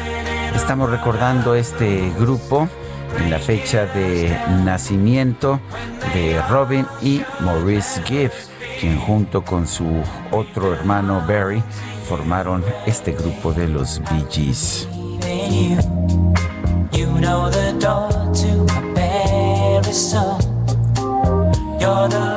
Son las 8 de la mañana con 34 minutos. Tenemos mensajes de nuestro público. Nos dice una persona, buenos días, señor Sarmiento, si usted viera el transporte público, las micros en la noche de Santa Fe hacia Tacubaya, no hay distancia, están llenos al máximo desde el centro comercial y es que a las 10 estamos saliendo mucha gente que seguimos trabajando. Donde estoy, en un restaurante, no nos están, nos están haciendo venir a todo el personal, aunque sea servicio para llevar. Entonces no se entiende cuál es el semáforo rojo. Gracias por, pues, por esta información. Efectivamente, el peor riesgo de contagio en estos momentos está en el transporte público. Las autoridades deberían tomar medidas para mejorar este transporte público. Nos llama también otra persona, nos manda mensaje y dice lo siguiente, el doctor Rosalío López Durán, compañero profesor de la Facultad de Derecho de la UNAM, impartió clase en línea hasta el día que lo intubaron, murió de COVID hace una semana. Esto nos lo dice la maestra Gloria Patiño. Vamos a repetir este nombre, me parece importante. Es el doctor Rosalío López Durán de la Facultad de Derecho de la UNAM, también un maestro de vocación pues que impartió clases hasta el último momento, hasta el último momento que pudo. Eso se llama vocación. Nos dice otra persona, buenos días, señor Sergio, lo saluda Raúl Mundo desde Guadalajara, Jalisco. Muy buen programa, lo escucho toda la semana, aunque no le escriba, lo felicito y me felicito por escucharlo. Gracias a nuestros amigos que nos escuchan allá en Guadalajara, en el 100.3 de FM. Y vámonos al metro de la Ciudad de México. Reporte Metro con Palmira Silva. Palmira Silva, adelante, ¿qué nos tienes esta mañana? Hola, muy buenos días, Sergio. Un saludo a tu auditorio. A esta hora se registra afluencia alta y un intervalo aproximado de paso entre trenes de 3 minutos en las líneas 1, 2 y 3 y de 4 minutos en las líneas 7, 12 y B. Estamos en semáforo rojo, quédate en casa. De ser necesario salir y transportarte en metro, exhortamos a los usuarios a extremar medidas de prevención en sus traslados, utilizar gel antibacterial, lavarse las manos al llegar a su destino y el uso obligatorio de cubrebocas. Continúen informados del movimiento en la red en nuestra cuenta oficial de Twitter, arroba metro CDMX. Esta es la información por el momento. Que tengan excelente martes. Muchísimas gracias, Palmira Silva. Son las 8 de la mañana con 36 minutos. Vamos con Mónica Reyes. Nos tiene información. Adelante, Mónica. Claro que sí, así es. Muchas gracias. Muy buenos días, Sergio. Qué gusto saludarte, amigos. Pues vamos a platicar en este momento sobre el factor de transferencia del Instituto Politécnico Nacional. Qué importante es conocer todo sobre este factor. Aris Chávez, ya estás lista. Buenos días, adelante. Muy buenos días, mi querida Moni. Mucho gusto en saludarlos el día de hoy en este programa, en donde vamos a hablar de temas importantes de salud.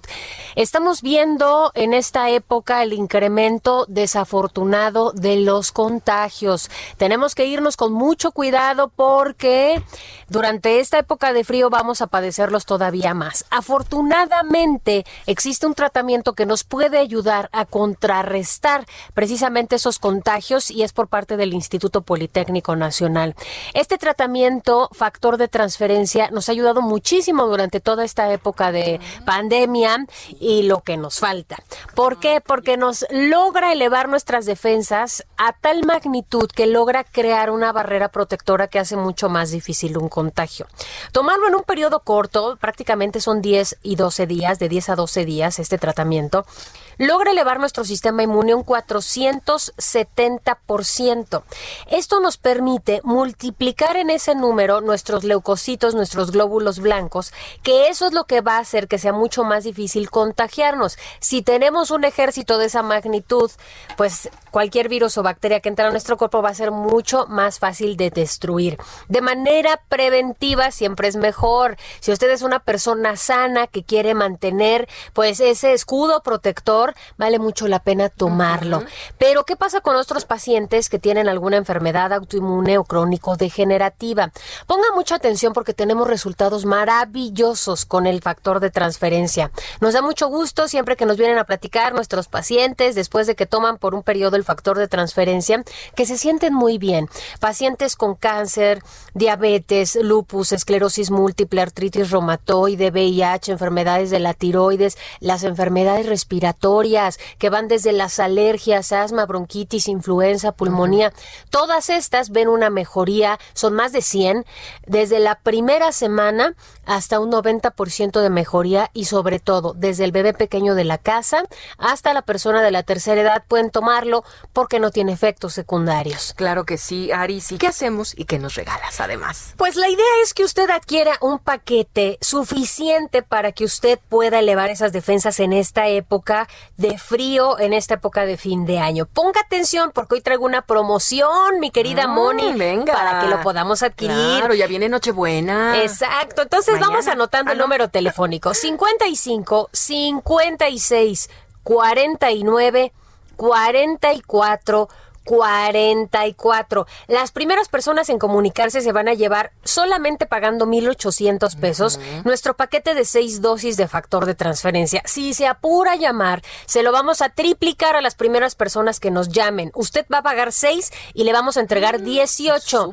que son perfectas para dos miembros de la familia. Gratis en este paquete vienen dos caretas de máxima protección, dos cubrebocas N95 de grado hospitalario, dos geles antibacteriales con 80% de alcohol y además que les parecería estrenar en Navidad un smartwatch. Ya Moni ya tiene el Ya, suyo. está aquí Rosita. vela Está padrísimo, vienen diferentes colores, es un reloj inteligente que usted puede conectar a su celular y tiene un montón de funciones, claro. pero tiene que llamar ahorita, hasta puede poner musiquita. El número telefónico 55 56 49 44 44, el 55 56 49 44 44. Muy bien, Aris, muchas gracias. Buenos días. Amigos, a marcar en este momento. Permiso Cofepris 17 33 0051 9 PO 451.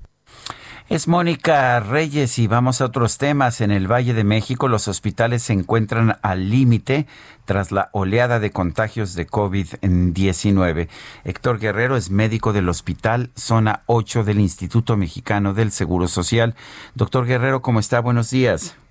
Hola, Sergio, ¿cómo estamos? Buenos días. A ver, cuéntenos cómo es cómo es la vida eh, en el frente de batalla, cómo están enfrentando ustedes precisamente esta nueva oleada de contagios.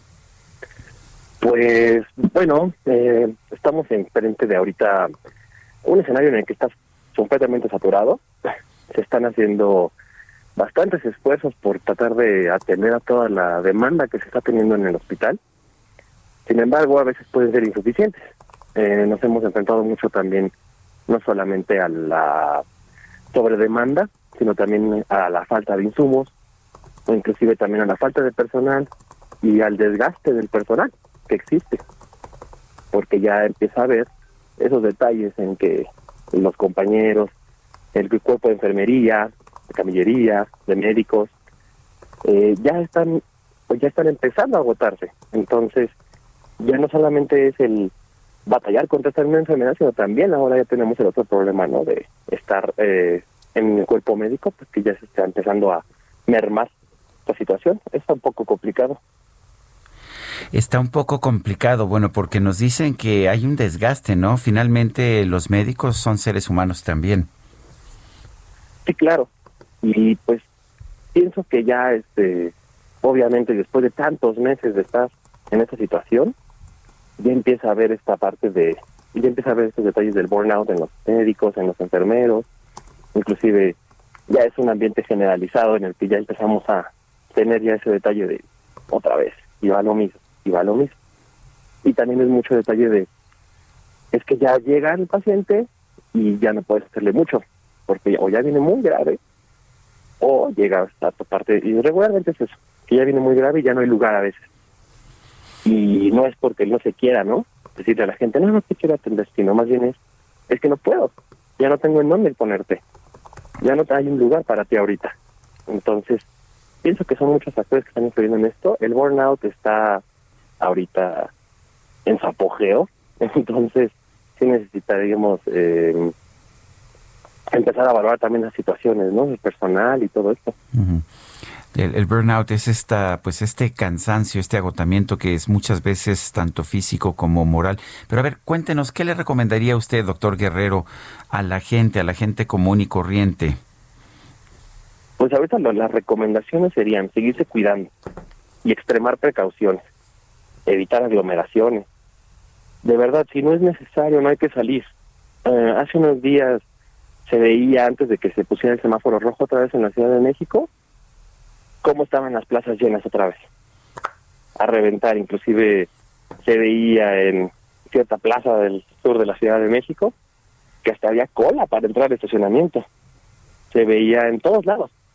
En, mercados del centro de la Ciudad de México, lleno de gente, todos haciendo sus compras navideñas. Eh, no se podía pasar la gente unos contra otros y esto es lo que hay que estar evitando en este momento. Sí, estarse cuidando lo más que se pueda, usar el cubrebocas es indispensable y el tiempo de exposición. Es decir, si voy a tener que salir, por ejemplo, al supermercado a hacer mis compras de la despensa, pues nada más ir al supermercado y a lo que voy. Sin necesidad de estarme tardando más de lo necesario. Porque también el tiempo de exposición influye mucho en el, la riesgo de contagio. Entonces hay que evitar estas aglomeraciones, hay que evitar salir si, es si no es necesario y el uso del cubrebocas es lo ideal. Y obviamente esto incluye también las reuniones familiares. Yo sé que es una época difícil porque ahorita pues vienen las fechas decembrinas y obviamente pues todo el mundo quiere estar en familia, pero que hay que estar evitando estas grandes aglomeraciones porque no sabemos quién podría estar contagiado y se dedica a contagiar a los demás. Además de que recordemos que un paciente que puede estar ahorita ya infectado puede no estar manifestando síntomas. Manifiesta síntomas tres, cuatro días después, pero ya tiene el virus y obviamente se ha dedicado a contagiar gente en ese momento, sin querer, claro. Pero por eso hay que estar evitando todas las aglomeraciones, para ya romper la cadena de contagios. Eh, doctor, ¿qué pasa cuando uno siente síntomas?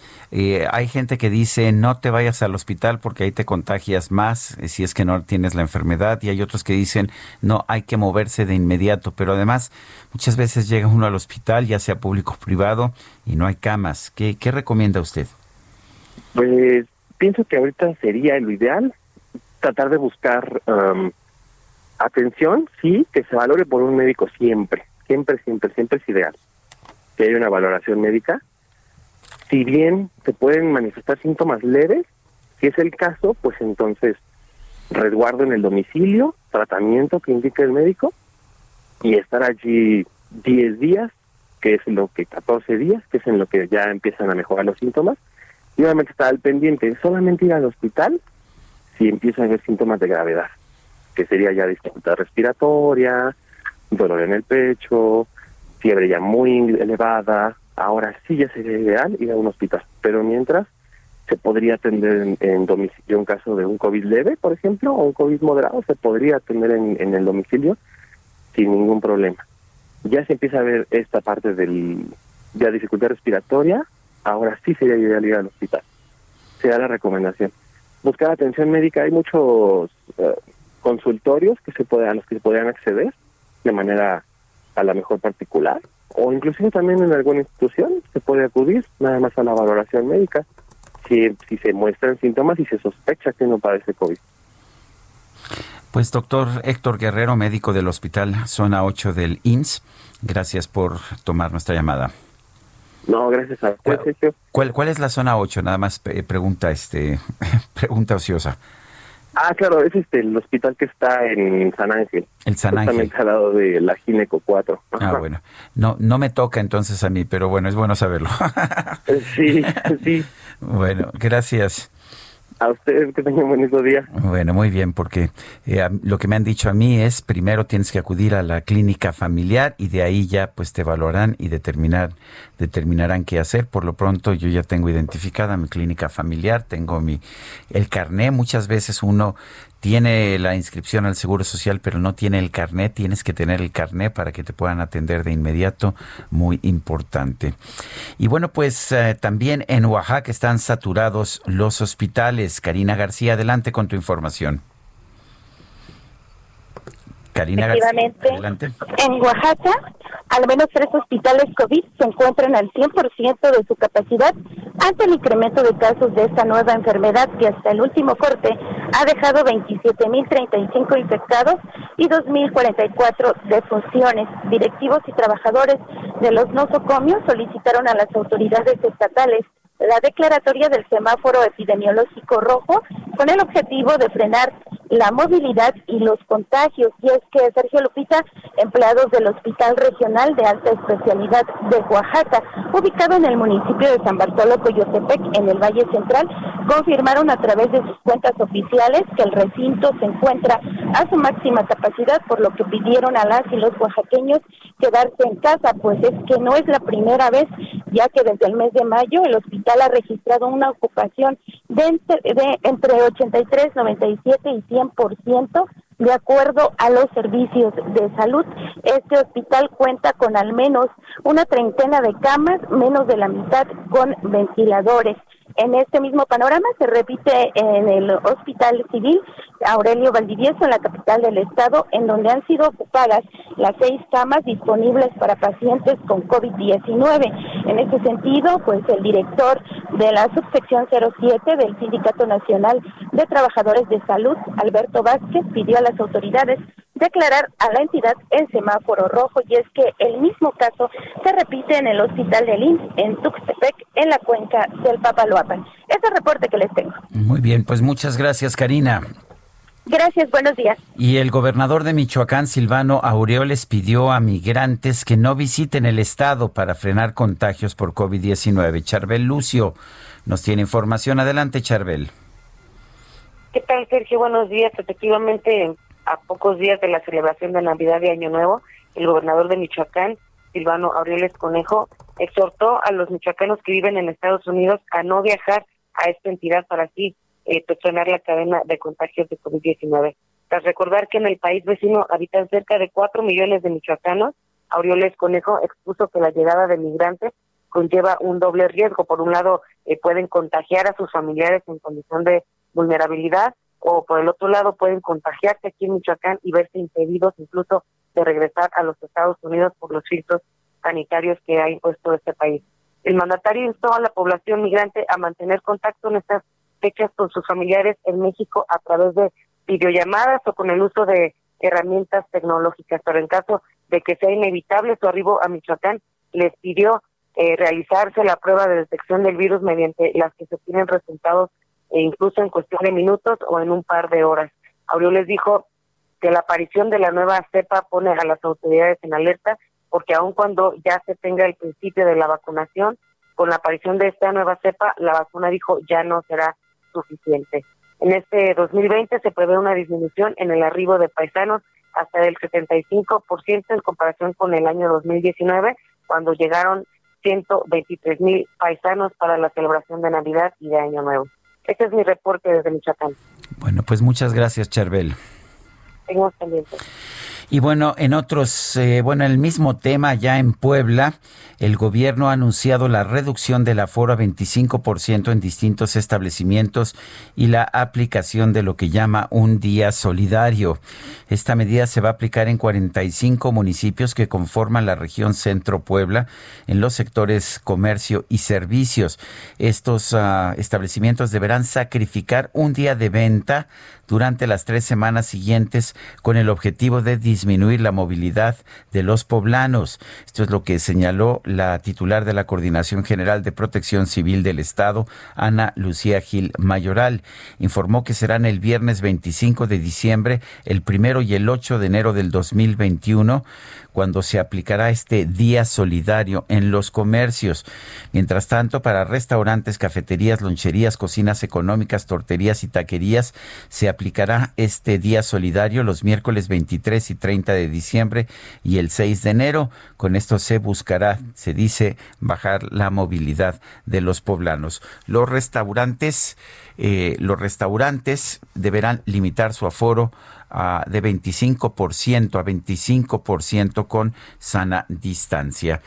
Son las 8 de la mañana, 8 de la mañana con 53 minutos. Vamos con Augusto Atempa, nos tiene información. Adelante, Augusto.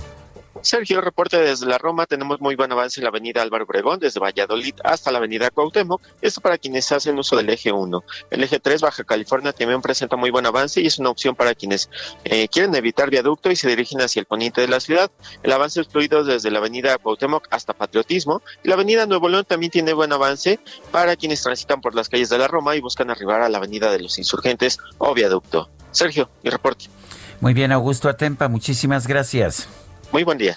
Son las 8 de la mañana con 53 min no con 54 minutos rápidamente en los mercados. La bolsa mexicana casi estable 0.02%, el Dow Jones pierde 0.2%, el peso en el ah, mercado de ventanillas bancarias 19 con 53 a la compra, 20.53 a la venta, mientras que en el mercado al mayoreo el peso se encuentra en 20.06, es 20.06 pesos por dólar, pierde 0.4%. Regresamos en un momento más, estamos en el Heraldo Radio. You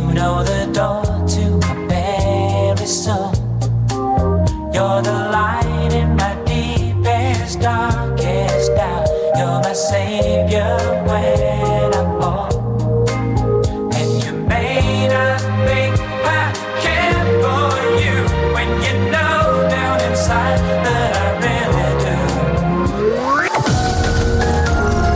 Sergio Sarmiento y Lupita Juárez quieren conocer tu opinión, tus comentarios o simplemente envía un saludo para ser más cálida esta mañana. Envía tus mensajes al WhatsApp 5520 109647.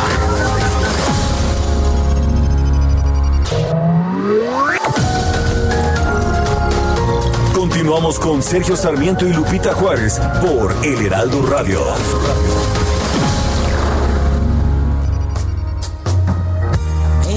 Don't know me any more than I know you. And I wouldn't blame you if you walked away. I've been watching you all evening with the teardrops in your eyes. And it touches me much more than I can say.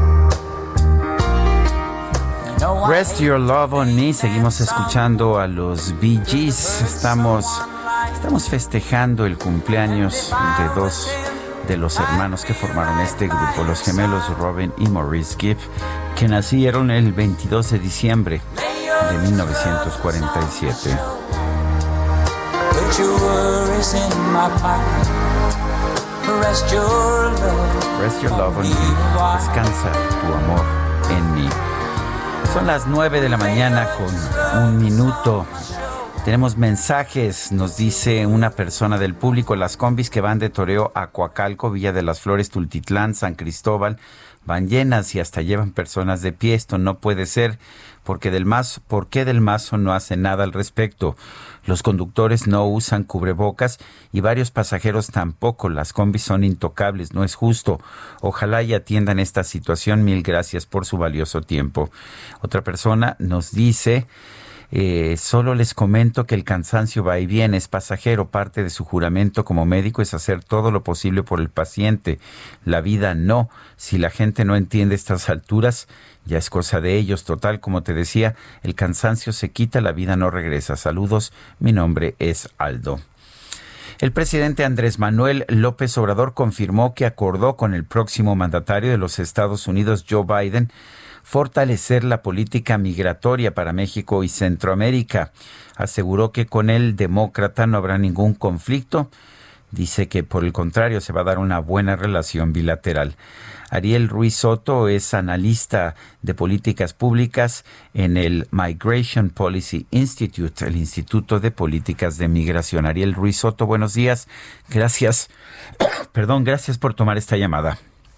Muy buenos días, gracias por la invitación. Ariel, cuéntanos cómo ves este estas afirmaciones sobre la relación migratoria entre Estados Unidos y México en el nuevo gobierno. Sabemos cómo fue muy conflictiva la relación con el gobierno de Donald Trump a pesar de que pues finalmente el presidente López Obrador hizo lo que le ordenó Donald Trump, pero ¿ves que cambie esto de forma significativa? Bueno, la relación de México y Estados Unidos siempre va a adquirir una importancia importante con el presidente mexicano, cualquiera sea el presidente mexicano. En este caso, el presidente Biden lo que hará diferente, quizás será una relación no conflictiva, pero sí sería una relación o será una relación con mucha muchas demandas de Estados Unidos para México, no de la misma manera como lo hizo el presidente Trump, pero sí con muchas demandas para que México siga controlando su frontera. Eh, esperemos y creo que sí eso tienen buenas intenciones en Estados Unidos eh, reducir la presión en México a cambio de que México siga cooperando con, con Estados Unidos en la manera que lo ha hecho el presidente. Entonces veremos más bien los detalles cuando en enero la primera acción que tome o una de las primeras acciones que tome el presidente Biden será quitar o terminar, cancelar alguna de las órdenes que tiene ahorita en la frontera. Esa será la primera señal de que si esta relación va a mejorar o va a mejorar solamente momentáneamente el principio de, la, de la migración. Pero sí pensamos aquí en Estados Unidos que sí tiene la actitud eh, adecuada el presidente Biden para poder mejorar los lazos con México, porque no, en realidad no hay, no hay otra manera para seguir la relación con, con México. Eh, ¿qué, podría cambiarse en, en, la política migratoria de México eh, y de Estados Unidos? Eh, el propio presidente Biden sabe que si bien fue electo, pues hay muchísima gente, muchísimos electores en los Estados Unidos que, que quieren políticas restrictivas. Es muy, muy buena pregunta. los cambios que hemos visto o que hemos investigado en la MPI es los cambios que serán, uh, que van a pasar por medio de órdenes ejecutivas es el poder que tiene el presidente Biden, por ejemplo, para volver a empezar DACA, para o para expandir DACA, para terminar o cancelar algunas de las órdenes que prohíben a ciertos países entrar a Estados Unidos. También la, el programa de Quédate en México, o en inglés se llama Migration Protection Protocols, es un programa que no requiere del Congreso para poder terminarlo, cancelarlo. Solamente lo que se requeriría en ese caso sería hacerlo de una manera efectiva y gradual para que no Ah, para que tenga la capacidad la sociedad de Estados Unidos, en especialmente en la frontera, para poder asentar a los migrantes que puedan llegar. Pero eh, en, el principio, o lo que vamos a ver va a ser eh, órdenes ejecutivas del presidente Biden y ya después, quizás en un futuro, en los seis, siete, ocho meses, veremos si su iniciativa de reformar la ley migratoria va a ser efectiva, porque sabemos que los republicanos en el Congreso eh, no toman a este tipo de, de, restricciones de una manera positiva, como quizás lo, lo haría el presidente Biden o lo haría el presidente Trump. Tenemos que ver cómo cambia la situación, especialmente en el Senado. El, eh, recuerdo que Barack Obama fue un presidente que sí ofreció el DACA, pero por otra parte tuvo el mayor número de deportaciones de inmigrantes ilegales en, en la historia, por lo menos en mucho tiempo. ¿Qué opina de eso? Bueno, pues es, es claro que lo que, bueno, lo que lo que dijo el, no no queda duda que el presidente Obama fue o ha sido uno de los presidentes que ha tomado el control migratorio más estricto en Estados Unidos. De hecho, como lo mencionó usted, eh, con deportaciones a México en una suma mucho más grande que el presidente Trump lo hizo en este momento. Se supone que una, una de las intenciones del presidente Obama en ese momento, cuando hubo las, las deportaciones tan altas, era convencer al Congreso estadounidense que él tomaba el control migratorio de una manera seria para poder eh, después enfocarse en, programas que puedan beneficiar a la gente, al, a la población inmigrante en Estados Unidos, pero eso no fue lo que sucedió y quizás eh, no espere, una cosa que lo que ha dicho el presidente Biden es que va a aprender de las lecciones de, su periodo con el presidente Obama y que va a entender y cómo hacer la política migratoria más gradual y más humanitaria eso fue lo que ha indicado en varias en varias entrevistas y pienso que tendrá que establecer programas para hacerlo en el corto plazo. Hemos visto no solamente en la frontera, pero también en, inversiones en México y en, esta, en Centroamérica. Ariel, ¿qué tendría que cambiar en la política migratoria de Estados Unidos? ¿Cuál sería una política migratoria sana? Eh, tendría que empezar con un mejor balance de control migratorio y la protección humanitaria en la frontera con México Estados Unidos. No es una sorpresa que el, sistema de Estados Unidos de protección de asilo refugio eh, no ha funcionado ya por varios años. Y no solamente durante el presidente Trump, sino también durante el presidente Biden, eh, durante el presidente Obama. Y esa quizás la, lo, lo, mejor que puede hacer Estados Unidos en términos de política migratoria es volver a, diseñar un sistema de protección humanitaria en Estados Unidos que sea más amplio, que tenga los recursos necesarios para poder ayudar a la población migrante y que no solamente se enfoque en el control migratorio por México. Tiene que tener eh, acceso al refugio, acceso a protección y también invertir en Centroamérica de una manera que sea no solamente en el corto plazo, por ejemplo, mandar, uh, enviar dinero solamente algunos años, tiene que ser algo que tiene que pasar por muchos años para que en realidad, si lo toman en serio México, Estados Unidos, en 10 años la migración indocumentada puede reducirse. Uh, estamos, estaremos pendientes para ver si eso puede suceder. Bueno, pues Ariel Ruiz Soto, eh, analista de políticas públicas del Migration Policy Institute, gracias por hablar con nosotros esta mañana. Gracias. Eh, estoy viendo un mensaje por Twitter del expresidente Enrique Peña Nieto y que primero déjeme señalar que ayer se dio a conocer el fallecimiento de Juan Bustillos, el director de la revista Impacto. Eh, en una carta, en una carta que llamó poderosamente la atención, dice que sus problemas económicos son demasiado fuertes y que no puede ya aguantar la situación y que por eso decidió quitarse la propia vida. Enrique Peña Nieto acaba de mandar un mensaje por Twitter en que dice lamento profundamente el fallecimiento de Juan Bustillos, periodista y director de Impacto, con quien tuve el gusto de forjar una sólida amistad caracterizada por la franqueza y la confianza. Mis condolencias para su familia, amigos y colaboradores en este difícil momento.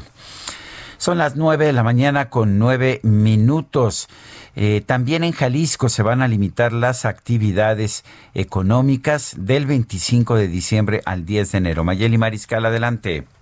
Hola, ¿qué tal Sergio? A todo el auditorio, muy buenos días. Eh, las mesas de salud y de reactivación económica el día de ayer sesionaron luego de que se estuvieron reportando pues un incremento en los casos confirmados de COVID y se determinó justamente, como bien mencionabas, del 25 de diciembre hasta el 10 de enero se aplicarán medidas de contención como el cierre de actividades, las plazas comerciales los fines de semana estarán eh, cerrados además de que también se restringirá hasta las 7 de la noche el servicio en los restaurantes posterior a esa hora podrán eh, tener el servicio solamente de a domicilio o de recoger los alimentos, más no de comer en el lugar.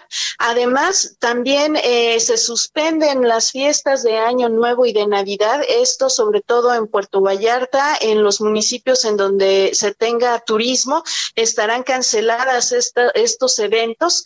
Además, eh, comentaron que el transporte público estará trabajando de manera regular para no afectar a la población. Eh, las medidas de sanidad, eh, sobre todo el uso de cubrebocas, el gel antibacterial, se mantienen también.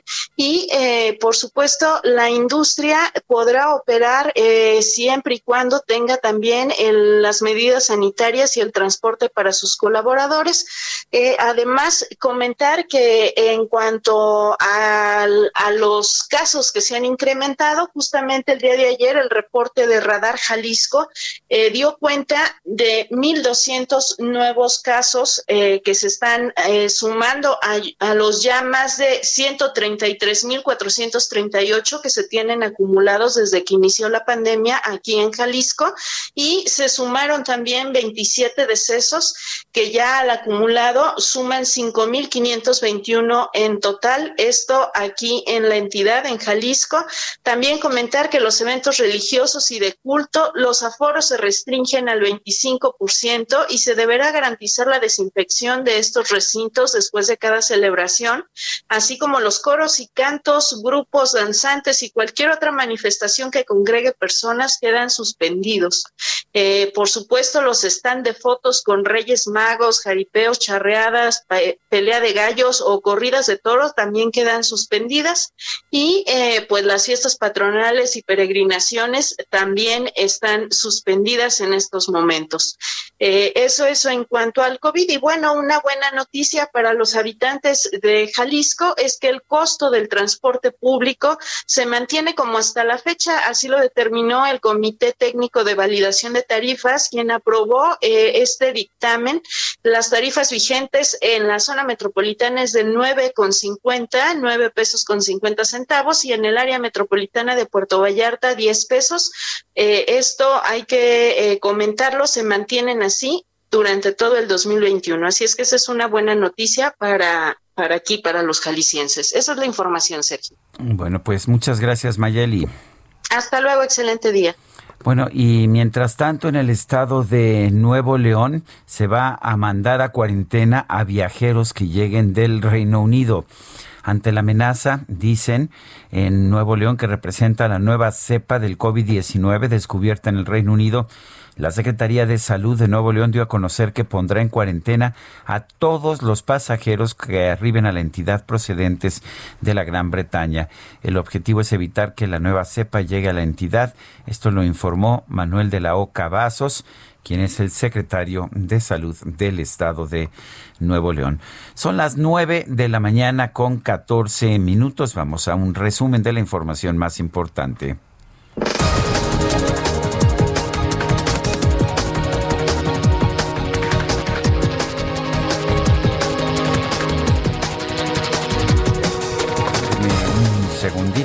Ah, es que ya había yo abierto esto y lo perdí, pero ya lo tengo aquí, por supuesto. Eh, desde Palacio Nacional, el subsecretario de Prevención y Promoción de la Salud, Hugo López Gatel, descartó cerrar las fronteras de México a habitantes del Reino Unido. Cerrar vuelos provenientes del Reino Unido no tendría una contribución específica para reducir el riesgo distinto a lo que intuitivamente podría parecerle lógico a las personas no familiarizadas en el campo, que es que los virus se pueden detener con una barrera física, una especie de muro, o con cerrar los puertos aéreos o los puertos marítimos o los puertos terrestres. No hay evidencia al respecto. El canciller Marcelo Ebrard aseguró que Pfizer tiene hasta fin de año para entregar las primeras dosis de la vacuna contra el COVID-19 y en las próximas horas se darán a conocer la fecha de llegada. Contrato, acuerdo con Pfizer. Tienen que entregarnos antes de que concluya diciembre lo que necesitamos para iniciar el proceso de vacunación en México. Entonces estaremos informando a lo largo de las próximas horas, en cuanto nos confirmen, cuántas vamos a recibir, qué día y a qué hora. El titular de la Secretaría de Relaciones Exteriores también adelantó que la farmacéutica china CanSino someterá este martes ante la Comisión Federal para la Protección contra Riesgos Sanitarios, la COFEPRIS, el expediente sobre su vacuna contra COVID-19 para que lo analice y conceda los permisos para la aplicación del producto. En la coalición que acordó con el PRI y el PRD, el Partido Acción Nacional informó que asignará curules a México Libre y así por México de cara a los comicios federales del 2021. ¿Qué es? ¿Hay algo que está mal? ¿Qué es? ¿Quién canta sin parar? ¿Qué es? Las calles están llenas de criaturas, todos ríen muy... La Navidad es uno de los momentos del año más esperados por todos, pero este año con la pandemia y las restricciones sanitarias parece que las ganas de celebrar se están desvaneciendo. Como se aprecia en redes sociales donde se han hecho 60 mil menciones diarias, menos a esta fecha que el año pasado. Según un análisis realizado por Hootsuite y Brandwatch, las menciones en redes sociales sobre la Navidad en nuestro país han bajado significativamente, lo que hace pensar que los usuarios no están tan animados para celebrar estas fechas, señaladas como hace algún tiempo. Esto es cuando el virus todavía no estaba entre nosotros. Debo reconocer entonces que la pandemia de COVID-19 ha sido un gran aliado del club del señor Scrooge. Las voces de Fernanda García y Sergio Sarmiento. Hay más. ¿Por qué? Ya es hora de dormir. Y ve, no hay monstruos por salir. Ningún Para Sergio Sarmiento tu opinión es importante. Escríbele a Twitter en arroba Sergio Sarmiento.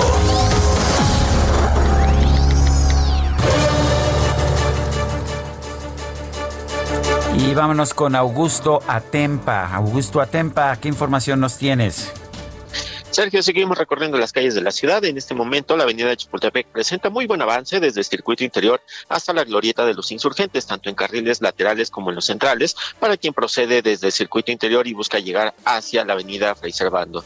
Y eh, la avenida eh, Doctor Leonel Laluza presenta carga vehicular desde Niños Héroes hasta Doctor, eh, hasta Doctor Erazo. Hay que tomarlo en cuenta. Y pasando este punto, la circulación es bastante viable hacia la avenida, eh, hacia la calzada San Antonio Abad. Eh, Sergio, de reporte. Muy bien, Augusto, muchas gracias. Muy buen día. Y vamos ahora con Daniel Magaña, que está en Revolución. Adelante. ¿Qué tal? Muy buen día. Bueno, pues de manera inusual encontramos pues las vialidades con uh, muy buenas condiciones vehiculares y es precisamente por esto, ¿cierto? Por lo que hay que tener eh, precaución, no confiarse sobremanera, sobre todo las personas que avanzan en la zona de la Avenida Revolución. Esperamos que algunos automovilistas pues exceden no solamente el límite de velocidad, sino también pues no respetan de todos los semáforos que se ubican a lo largo de esta avenida para quien se traslada de la zona de José Vasconcelos en dirección hacia la zona del viaducto o más adelante continúan también sobre la avenida Revolución en dirección hacia Barranca del Muerto. Al llegar hacia la estación del metro Barranca del Muerto también tenga cuidado con el constante cruce de peatones, personas que ingresan hacia la zona de la estación del metro aquí en la zona de Barranca del. El reporte, muy buen día. Gracias, Daniel Magaña. Y vámonos ahora al centro de la Ciudad de México. Gerardo Galicia, adelante. Sergio, excelente. Mañana tenemos información para nuestros amigos que van a utilizar la calle 5 de febrero. Hemos encontrado un avance realmente rápido. Seguimos con mínima afluencia de vehículos en el centro histórico. Se puede avanzar bastante, bastante bien sobre 5 de febrero. También es el caso de 20 de noviembre, la calle 5 de mayo, donde sí tenemos algunas dificultades. Es en el eje central, ya llegando al Palacio de Bellas Artes. Pero aún así sigue siendo una buena opción el eje central para poderse mover del centro hacia el norte de la capital. Y por lo pronto, el reporte. Muy bien, gracias Gerardo Galicia y el médico Andrés Andrés Smith es director del Departamento de Emergencias del Hospital Sharp en Chula Vista, San Diego. Se convirtió en el primer mexicano en recibir la vacuna contra el COVID-19 en los Estados Unidos. Lo tenemos en la línea telefónica. Andrés Smith, doctor Smith, gracias por tomar nuestra llamada. Eh, pues uh, gracias ahora sí por esta invitación y, y pues uh, muy emocionados de, de pues uh, ser el, el, primer médico mexicano eh, en haber recibido la vacuna y pues eh, lo he hecho con un gran honor porque eh, lo veo yo como de, de, ser el vocero a, a nuestra comunidad tanto mexicana como mexicoamericana aquí en Estados Unidos. Doctor Smith, mucha gente le tiene miedo a la vacuna, muchos mexicanos le tienen miedo a la vacuna. ¿Qué les diría usted? Pues uh, quisiera empezar de cómo fue que me que, que yo eh, ahora sí fui la primera persona en el hospital Sharp de Chulavista. Eh, me pidieron que si yo pudiese, eh, pues en este caso participar, que me comentaban que iba a ser el primer médico, pero a la misma vez me pidieron pues que iban a estar ahí los medios, que si estaba bien y con mucho gusto les comenté que para mí era, yo lo miraba como de poder uh, transmitir eh, la importancia de ser uh, vacunado. Eh, lo que sucedió durante ese día, en este caso la semana pasada, eh, pues yo como eh, una compañera mía, doctora, especialista en urgencia, salió infectada con el COVID. como director, pues me tocó cubrir el turno de ella, que fue el turno de la noche, donde pues uh, me tocó ver que más de la mitad de los pacientes que yo atendí es, eh, durante mi jornada eran relacionados con el COVID. Hubo pues, personas que tuve que hospitalizar que estaban graves, hubo personas que tuve que ponerlas en un ventilador debido a su infección y que no podían respirar. Terminando mi jornada, me fui al departamento donde me iban a vacunar y me di, la, pues, me di una gran sorpresa. Ya había una fila de médicos y enfermeros que estaban esperando la vacuna. tanto médicos intensivistas, eh, que son los que manejan los ventiladores, son los médicos de enfermedades críticas, eh, también como enfermeros de ese mismo departamento y médicos de urgencias, así como enfermeros y de otras áreas. Entonces, para mí, híjole, hermano, me emocioné porque me doy cuenta que todos los médicos y los enfermeros, toda la gente que laboramos en el área de salud, Vemos esto como una esperanza de vida, lo vemos como la luz al final del túnel para poder salir de esta pandemia. Entonces, ahí inició todo esto para mí. Después de ahí eh, fue una vacuna muy sencilla, fue un piquetito nada más. Los primeros horas del día sentí nada más una leve molestia en mi hombro y fue todo. Es más, a tal grado que a veces me olvidaba que me habían vacunado. Eh, esa es la primera dosis debe haber un refuerzo a los 21 días. ¿Por qué? Porque ahorita yo estoy haciendo mis anticuerpos, estoy generando mi inmunidad, pero con una vacuna nada más voy a llegar hasta el 65%. Con el refuerzo ya mi inmunidad llega al 95% de efectividad. Entonces, es cuestión de esperarse, todavía me tengo que seguir protegiendo porque si no yo me puedo infectar, yo no tengo todavía completamente la inmunidad. Ahora, en el, en el refuerzo sí va a haber más molestia, va a haber dolor de cuerpo, dolor de cabeza, tal vez fiebre, pero nada más. Y después de ahí, eh, sí se recomienda que si se puede, eh, no vayan a trabajar al siguiente día después de la vacunación para que así puedan descansar en casa. Si no, al menos sí se recomienda descansar 12 horas para poder salir de esta eh, etapa, ¿no? Que es una reacción eh, que el cuerpo está haciendo para generar la inmunidad, inmunidad. Entonces, esto es un proceso natural que se debe, que se espera después de ponerse el refuerzo. Eh, después de ahí, quiero comentar que aún así yo todavía voy a seguir utilizando mi parte de protección porque me tengo que esperar hasta que la comunidad completamente empiece en la transición de la vacunación.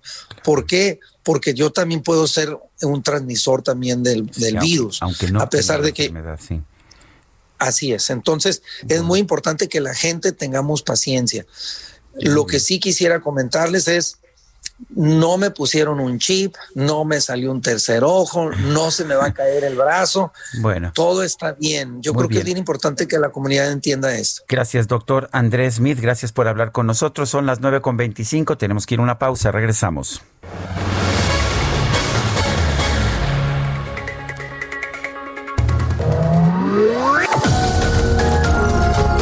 Sarmiento y Lupita Juárez quieren conocer tu opinión, tus comentarios o simplemente envía un saludo para ser más cálida esta mañana. Envía tus mensajes al WhatsApp 5520 109647.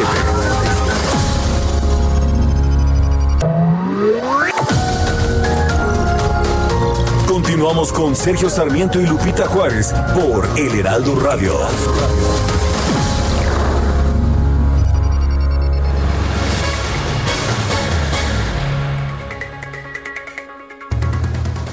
Amigos del Heraldo Radio, qué gusto saludarlos. Liverpool nos invita a tener los mejores outfits para esta Navidad, quedándonos en casa pero con el mejor estilo. Las marcas como Yvonne, Lauren Truco y Julio son expertas en los trajes astres que será un must para esta temporada y hay muchísimas opciones de cortes, colores y texturas. Si piensas que a ti no te quedan, es porque no te has probado el indicado. También las capas serán nuestro mejor aliado, ya sea Comfort, que es peluchito, o lisas. Otras marcas como Punt, Roma, Chicos, Vitos y Duplan nos harán los mejores looks con comodidad.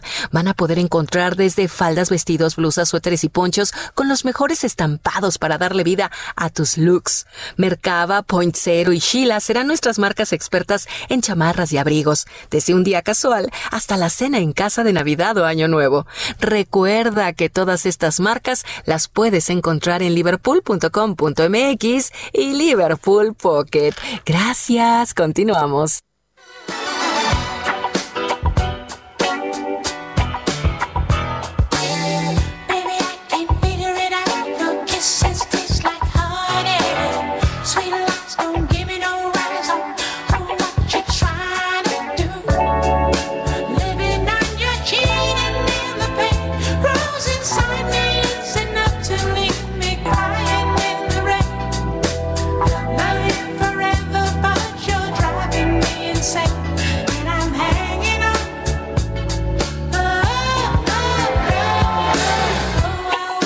Love You Inside Out.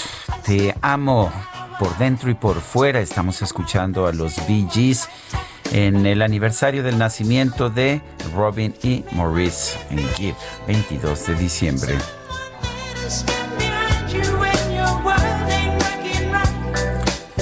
Tenemos mensajes de nuestro público. El tema del aglomeramiento del transporte público es en general por todos lados, al igual que las rutas de Coacalco, en las rutas que van a Nicolás Romero, es lo mismo, hasta 22 personas en un pequeño espacio, pero no hay ninguna autoridad que haga algo al respecto. Por otra parte, otra persona nos dice, el mercado sobre ruedas de Real de Tultepec se puso como normalmente lo hace en lunes. También se pone un bazar navideño. Me pregunto si el semáforo rojo no aplica para ellos. Saludos afectuosos, Rosario Fernández de Lara. No, pues parece que la parece que la situación es que si hay eh, si, el, si el comercio es ambulante o si el comercio es informal, entonces sí se le permite todo. Si es comercio establecido, si paga impuestos, si paga por sus servicios, entonces no se le permite nada. Otra persona nos dice, Sergio, buenos días, lo saluda Brian González, excelente programa de noticias. Diariamente lo escuchamos. Camino al trabajo. ¿Podrían mandar un saludo a mi padre, Arnulfo González? Gracias y buen día. Felices fiestas. Pues sí, un saludo a don Arnulfo González.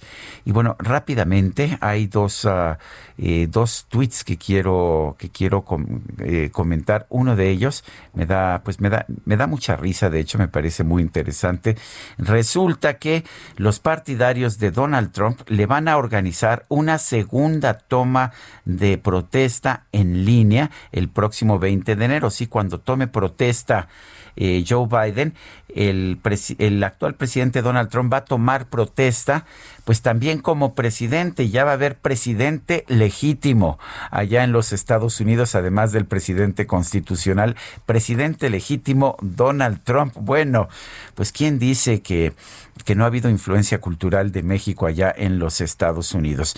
Y en otros temas, el canciller Marcelo Ebrard anuncia que ha salido el primer embarque de vacunas contra el COVID-19. Este embarque va a llegar a México mañana. Se espera que antes del mediodía. Se trata de 1.417.659 dosis de la vacuna de Pfizer. Vamos a escuchar. Entonces lo que nos están confirmando es, ya se recogió en la planta en Bélgica de Pfizer, este primer envío a México, llega mañana. Mañana, la mañana ya está aquí en México. Entre el día de mañana y el último día de enero, México va a recibir, es lo que nos confirman ahorita, un millón cuatrocientos diecisiete mil seiscientos cincuenta y nueve dosis. Bueno, pues es lo que dice el canciller Marcelo Ebrard. Son las nueve con treinta y cinco minutos. Hay niveles. La micro deportiva. Tengan para que aprendan.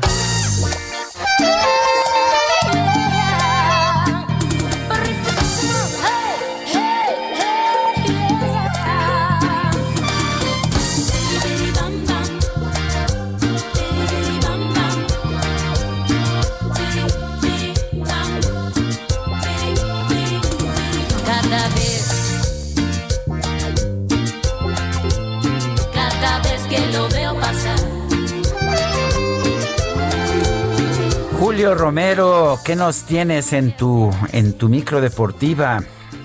¿Cómo estás, Sergio? Buenos días, amigos del auditorio. Qué placer saludarles. Arrancamos este este martes muy selenos en esta en esta micro en esta micro deportiva que ya sabes es pura pura fiesta, pero también hay información. Vámonos rapidísimo. A través de un comunicado, la directiva de las Águilas del América anunció el cese de Miguel Herrera como su director técnico después de ser eliminados en las semifinales del torneo de la CONCACAF por el equipo de Ángeles FC. En el texto se puede leer que los malos resultados y el comportamiento del estratega no van acorde a los intereses del club. Hay que recordar que Miguel Herrera salió expulsado del duelo del pasado sábado después de hacerse palabras e intercambiar algunos empujones con el cuerpo técnico de este equipo de la MLS de Los Ángeles FC. pues sí, no le fue bien al conjunto de las Águilas del América ni en el torneo local donde perdieron los dos juegos de cuartos de final contra las Chivas Rayadas del Guadalajara y perdieron sus dos juegos allá en los Estados Unidos, primero contra el Atlanta United, aunque llevaban una ventaja de tres goles por cero, perdieron el duelo y también perdieron contra Los Ángeles FC, pero aparentemente el comportamiento de llamado Piojo fue lo que ya no pudo más eh, con su mantenerlo, mantenerlo en su cargo. Se habla ahora de dos posibles directores técnicos, el primero de ellos Memo Vázquez o el segundo Juan Carlos Osorio, sí, aquel que dirigiera la selección mexicana de fútbol, pues suenan para llegar al banquillo americanista, es un banquillo muy, muy caliente, tendrán que apurarse los americanistas porque tienen que arrancar la pretemporada y el torneo, el próximo torneo del Guardianes 2021 se está poniendo, se estará poniendo en marcha el próximo 8 de enero. Y el llamado Piojo también emitió una carta en sus redes sociales donde aseguró me voy triste y endeudado por no conseguir más títulos que esta institución y la afición se merece. Mm, no, no, no tardará mucho en agarrar chamba Miguel Herrera. Es un buen técnico, lo que pasa es que sí, sí de repente es muy, muy temperamental. Bueno, pues así las cosas con el conjunto de las Águilas del América. Y la Federación Mexicana de Fútbol dio a conocer de manera oficial que la selección estará jugando un duelo amistoso de preparación contra su similar de Gales el próximo 27 de marzo. Estará de visita en el Cardiff City Stadium. De tal manera, poco a poco se cumplen las peticiones del timonel Gerardo Martino. Él pidió más duelos allá en el viejo continente y menos allá en los Estados Unidos. Ya sabemos que es la, la casa de la selección allá en los Estados Unidos, pero con duelos que de repente son intrascendentes. Bueno, el tricolor registra dos triunfos y dos empates contra este equipo de Gales. Jamás ha perdido ante ellos. Así es que ya comienza a definirse el calendario de el tricolor para el próximo año, 27 de marzo en City Cardiff Stadium. Y todo listo, todo listo para que esta noche a las 9 se juegue la gran final del torneo de campeones y subcampeones de la CONCACAF, la famosa CONCA Champions, con los Tigres de la U de Nuevo León en contra de Los Ángeles FC. Por lo pronto, Ricardo El Tuca Ferretti, director técnico del conjunto de Tigres, aseguró que le preocupa el rival en conjunto y no solamente Carlos Vela, quien ha estado en plan goleador en esta Copa. Escuchamos a Ricardo Tuca Ferretti.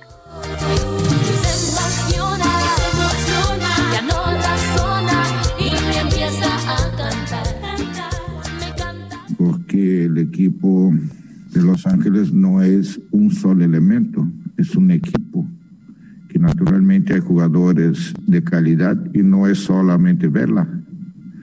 Yo considero que todos merecen una atención especial como Vela.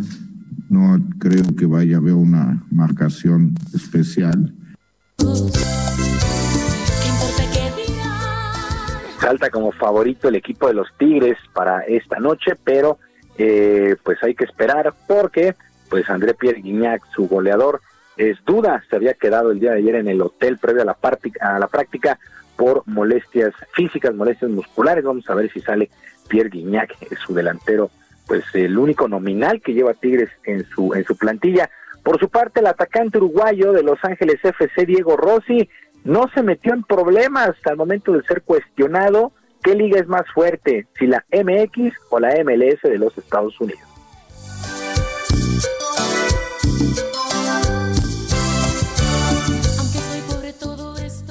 Es muy difícil comparar una liga con la otra. Eh, son fútbol diferentes y no creo que haya... Cada uno puede ver el fútbol a su manera y puede interpretarlo como, como él quiera. No hay una forma de juego ni, ni, ni, algo que sea correcto. Cada uno lo puede ver por, por su, su gusto o lo que sea. No me vuelvas a. Lo que sí es un hecho, este equipo de Los Ángeles FC, pues ha echado a tres eh, mexicanos, bueno, a dos, echó primero a los, bueno, a tres, sí, a los Esmeraldas de León en la fase previa, los eliminó en los octavos de final, el actual campeón del balompié nacional, después despachó a la máquina celeste de Cruz Azul en un solo juego y posteriormente a las Águilas del América estos dos últimos equipos, Cruz Azul y América, ya en la burbuja allá en Orlando, pero sí está en plan grande eh, Los Ángeles FC. Repito, Tigres es favorito, pero no hay que confiarse, habrá que esperar a esta noche. Bueno, ¿y qué tal el triunfo el día de ayer de los eh, bengalíes de Cincinnati, 27 a 17 sobre los acereros de Pittsburgh? Este equipo de Pittsburgh que ya perdió tres duelos de manera consecutiva y así, sin una ofensiva pues realmente eficaz con Ben Roethlisberger y se estarán metiendo a los playoffs. 11 triunfos y 3 descalabros para Pittsburgh. Cincinnati llegó apenas a su tercera victoria con 10 descalabros y un empate. Ya decíamos Roethlisberger limitado a solo 170 yardas, un pase a las diagonales y sufrió una intercepción. Mientras que Ryan Finley lanzó, pues hay modestamente 89 yardas, un touchdown por aire y uno por tierra. No le interceptaron pero es de llamar la atención el duelo que entregó ayer el equipo de Cincinnati y lo inoperante que se ha vuelto Pittsburgh a la ofensiva, muy predecible el ataque de los acereros. Y repito, perdieron ya el primer lugar de la conferencia ante los jefes de Kansas City y ahora Pittsburgh pues realmente ya encendieron las alarmas porque llevan tres derrotas de manera consecutiva previo a lo que será pues la, la el inicio de los playoffs a ver cómo le va a este equipo de, de los de los acereros. Cincinnati, pues ya eliminadísimo de cualquier posibilidad, pero por lo pronto el día de ayer dieron la nota. Se fueron ya 15 semanas con el clásico lunes por la noche en la NFL. Ahora la actividad continuará el próximo viernes, sí, viernes, día de Navidad, habrá actividad de la NFL. También habrá juegos el sábado. Cerrará la semana el domingo y la 17, pues toda, toda el domingo ya nos acercamos a la recta final, al cierre de temporada en la NFL, que para variar, para variar, ha estado realmente espectacular. Bueno, y todo listo para que el día de hoy, para que este martes se ponga en marcha la temporada 2021 en el básquetbol de la NBA. Hace apenas algunas semanas el equipo de los Lakers de Los Ángeles estaba celebrando el título. Levantaron el trofeo Larry O'Brien y ya nos vamos con la nueva campaña. Por lo pronto, para el día de hoy, los guerreros de Golden State se estarán enfrentando a los Nets de Brooklyn, mientras que los Clippers de Los Ángeles estarán enfrentando justamente a los campeones, a los Lakers, un duelo local con dos equipos que están llamados a pues a llegar lejos en esta campaña, los Lakers con muchas posibilidades de eh, repetir el título de la mano del estelar de toda la liga, LeBron James, y los Clippers, que pues en los últimos años se han metido en el gusto de los aficionados y han entregado muy, muy buenos resultados. Así es que ya arranca la temporada en el básquetbol de la NBA. La NBA que estará terminando temprano para darle posibilidad a la selección de los Estados Unidos de buscar un boleto a los Juegos Olímpicos de Tokio 2020, aunque es Tokio 2020, no es 2020, se estarán disputando el 2021. Bueno, Sergio, amigos del auditorio, la información deportiva este martes, que sea un extraordinario día, yo les mando un abrazo a la distancia. Muy bien, Julio Romero, pues muchísimas gracias. Buen día para todos. No te voy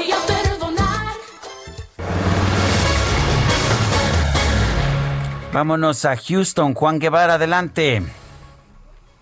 Mi querido Sergio, muy buenos días. Buenos días a todo nuestro auditorio. Bueno, pues eh, dos cosas muy rápidas. Uno, eh, se empiezan ya a vacunar los líderes de este país. Empezamos con el presidente electo eh, Joe Biden, con la doctora Jill Biden, su esposa. Se vacunaron el día de ayer con una, con una idea de dar certidumbre a, que esta vacuna es segura y que todo el mundo lo debe de hacer.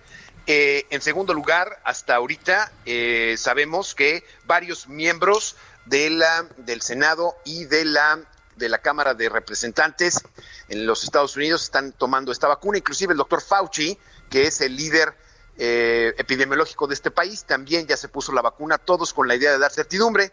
Y bueno, a 30 días de que el presidente Trump salga, de, eh, de, ser presidente, bueno, lo que sabemos con fuentes cercanas a la Casa Blanca es dice que está furioso, que no puede tolerar todavía la derrota y bueno, nos quedan todavía 30 días de lo que me dice esta persona en la Casa Blanca que podían ser sumamente destructivos en los próximos, eh, lo que queda del presidente Trump. Entonces tenemos que estar muy pendientes de que el berrinche de Trump no genere situaciones mucho más complicadas de las que ya genera.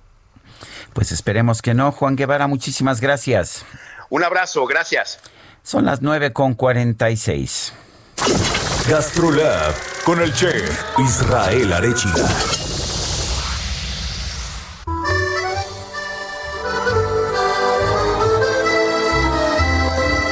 Israel Arechiga, ¿qué tenemos esta mañana? Hola, muy buenos días, Sergio, a todo el auditorio, qué gusto saludarlos. Y bueno, pues hoy les voy a platicar de las galletas, ya que estamos en la semana navideña, uno de los postres que no pueden faltar, que, que aparte ha tomado las mesas de todo el mundo. Realmente las galletas las vamos a encontrar en prácticamente cualquier cocina, en cualquier gastronomía, y tiene un origen muy particular. El origen es que había una manera de conservar la harina y sobre todo hacer alimento que pudiera durar en los, en los grandes viajes, sobre todo en barcos, ¿no?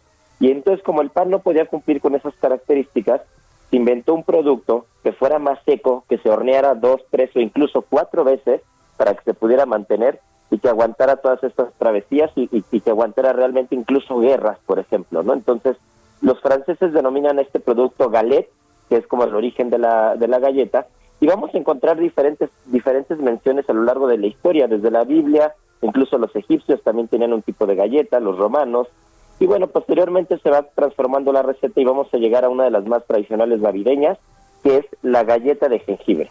Y esta galleta de jengibre, sobre todo en los eh, cerca de 1850 por ahí, se empieza a producir ya a gran escala y empieza a tomar justo las mesas de Navidad, empieza a tomar justo las festividades y vamos a ir conociendo poco a poco la galleta de jengibre como es al día de hoy, ¿no? Que es la típica galleta decorada que no puede faltar en los regalos, que no puede faltar en las mesas navideñas y que bueno, estoy seguro que muchos de ustedes que nos están escuchando estarán probando unas buenas galletas junto con un buen ponche estas fiestas de Sembrina. Pues, les mando un abrazo y mañana nos escuchamos. Pues me parece muy bien, Israel, como siempre, y se me antojó una galletita con mi café, pero bueno. ya llevaremos alguna. Bueno, fuerte abrazo. Fuerte abrazo. Son las 9 con 48.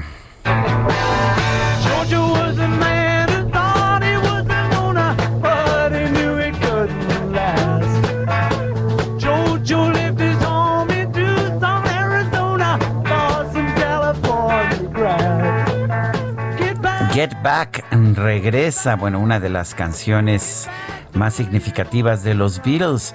Resulta que el productor uh, y director uh, de eh, cinematográfico Peter Jackson, sí, el del Señor de los Anillos, está regresando a la sala de montaje para continuar con el trabajo de reducir 56 horas de material inédito que tiene para el documental The Beatles Get Back que se va a estrenar en agosto del 2021. Ya tendría que haber acabado, pero se ha visto afectado por el COVID-19, es lo que dijo Peter Jackson en una sala de montaje de Nueva Zelanda en la que está trabajando rodeado de guitarras y de una batería de los Beatles. Y ya se dio a conocer, de hecho, eh, pues se dieron a conocer algunas imágenes. No es ni un tráiler ni una escena del documental, es un montaje de fragmentos que capta la esencia del documental que estamos haciendo. Get Back.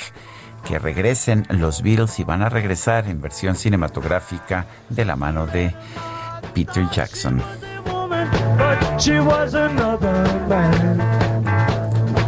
Y vámonos hasta Valderas. Ahí está nuestro compañero Augusto Atempa. Adelante, Augusto.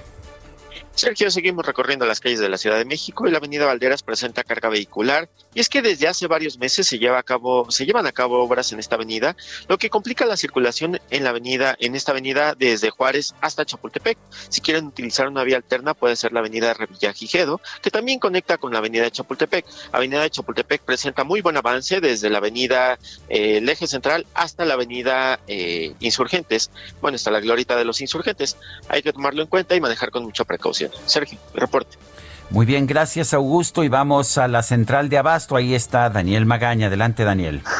¿Qué tal, Sergio? Eh, muy buenos días. Pues una de las uh, pocas zonas en las cuales, pues sí, tenemos bastante actividad, no únicamente vehicular, sino también uh, peatonal. Las personas en el interior de la zona central de Abasto, nos ubicamos en la zona del eje 6, cerca del área de pescados y mariscos. Eh, no hay conflictos vehiculares como tales para ingresar, pero bueno, pues sí, también se están siguiendo algunos protocolos, sobre todo para evitar los contagios de COVID al ingresar hacia este centro de abasto en el oriente de la ciudad. También uno de los ingresos que se ubica en la zona Canal de Río Churubusco es el ingreso principal. Bueno, pues hay que tener precaución con las personas que ingresan caminando hacia este lugar, pero bueno, en términos generales, sin complicaciones en caso de que se trasladen poco más adelante hacia el circuito interior o a través del eje 5 hacia el eje 3 oriente, el eje central metropolitano. El, el reporte, Sergio, muy buen día. Muy bien, muchas gracias a Daniel Magaña. Vamos ahora con Gerardo Galicia en el centro. Así es, Sergio, y seguimos con un buen avance en el primer cuadro de la capital, toda vez que la mayoría de los comercios quedan completamente cerrados, son pocas las personas que ya llegan hasta el centro histórico y en general estamos encontrando un avance realmente rápido. Si van a utilizar sus amigos la calle de Isabel la Católica es opción para poder llegar a Bando, incluso hasta la zona de Izazaga, de Izazaga, de lo más complicado, el, el, a la altura justo del eje central, por operación de semáforos, habrá que manejar con paciencia y de preferencia por el bloque de carriles del lado izquierdo, que están avanzando mucho mejor. Y por lo pronto, el reporte. Muchas gracias, muchas gracias Gerardo. Son las 9 de la mañana con 52 minutos.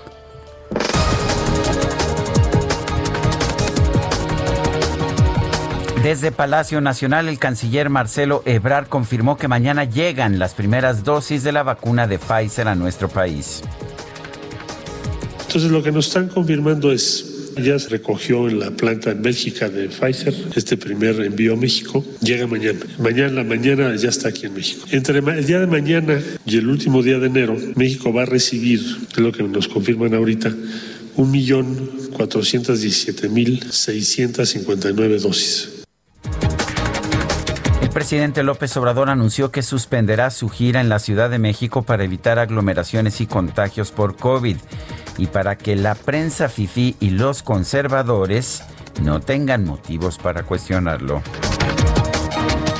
Mike Fanning, editor del Kansas City Star, se disculpó en nombre del diario estadounidense por décadas de cobertura que denominó racista y discriminatoria contra la minoría negra. La osa panda más anciana en cautiverio del mundo, Xin Jing, murió en el zoológico de la ciudad central china de Chongqing a los 38 años, equivalentes a más de 110 años humanos. Para la libertad, sangro, lucho y para la libertad. Bueno, y al final de la conferencia de este martes en el Palacio Nacional, el presidente de México, Andrés Manuel López Obrador, hizo que pusieran para la libertad esta, este poema de Miguel Hernández en voz de Joan Manuel Serrat, que sumó a su pedido de que la gente haga las cosas por voluntad y no por obligación. Y debo reconocer que es una de mis canciones favoritas. Se nos acabó el tiempo. Gracias por escucharnos. Mañana nos volvemos a escuchar en punto de las 7 de la mañana. Hasta entonces, gracias de todo corazón. Porque donde las cuencas vacías amanezcan, ella pondrá dos piedras de futura mirada. Hará que nuevos brazos y nuevas piernas crezcan en la carne talada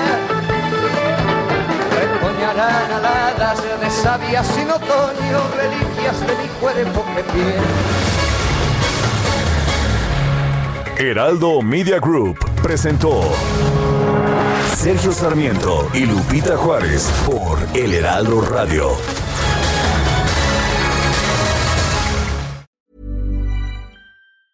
Ever catch yourself eating the same flavorless dinner three days in a row? Dreaming of something better? Well, HelloFresh is your guilt-free dream come true, baby. It's me, Kiki Palmer. Let's wake up those taste buds with hot, juicy pecan-crusted chicken or garlic butter shrimp scampi. Mm. Hello Fresh. Stop dreaming of all the delicious possibilities and dig in at HelloFresh.com. Let's get this dinner party started.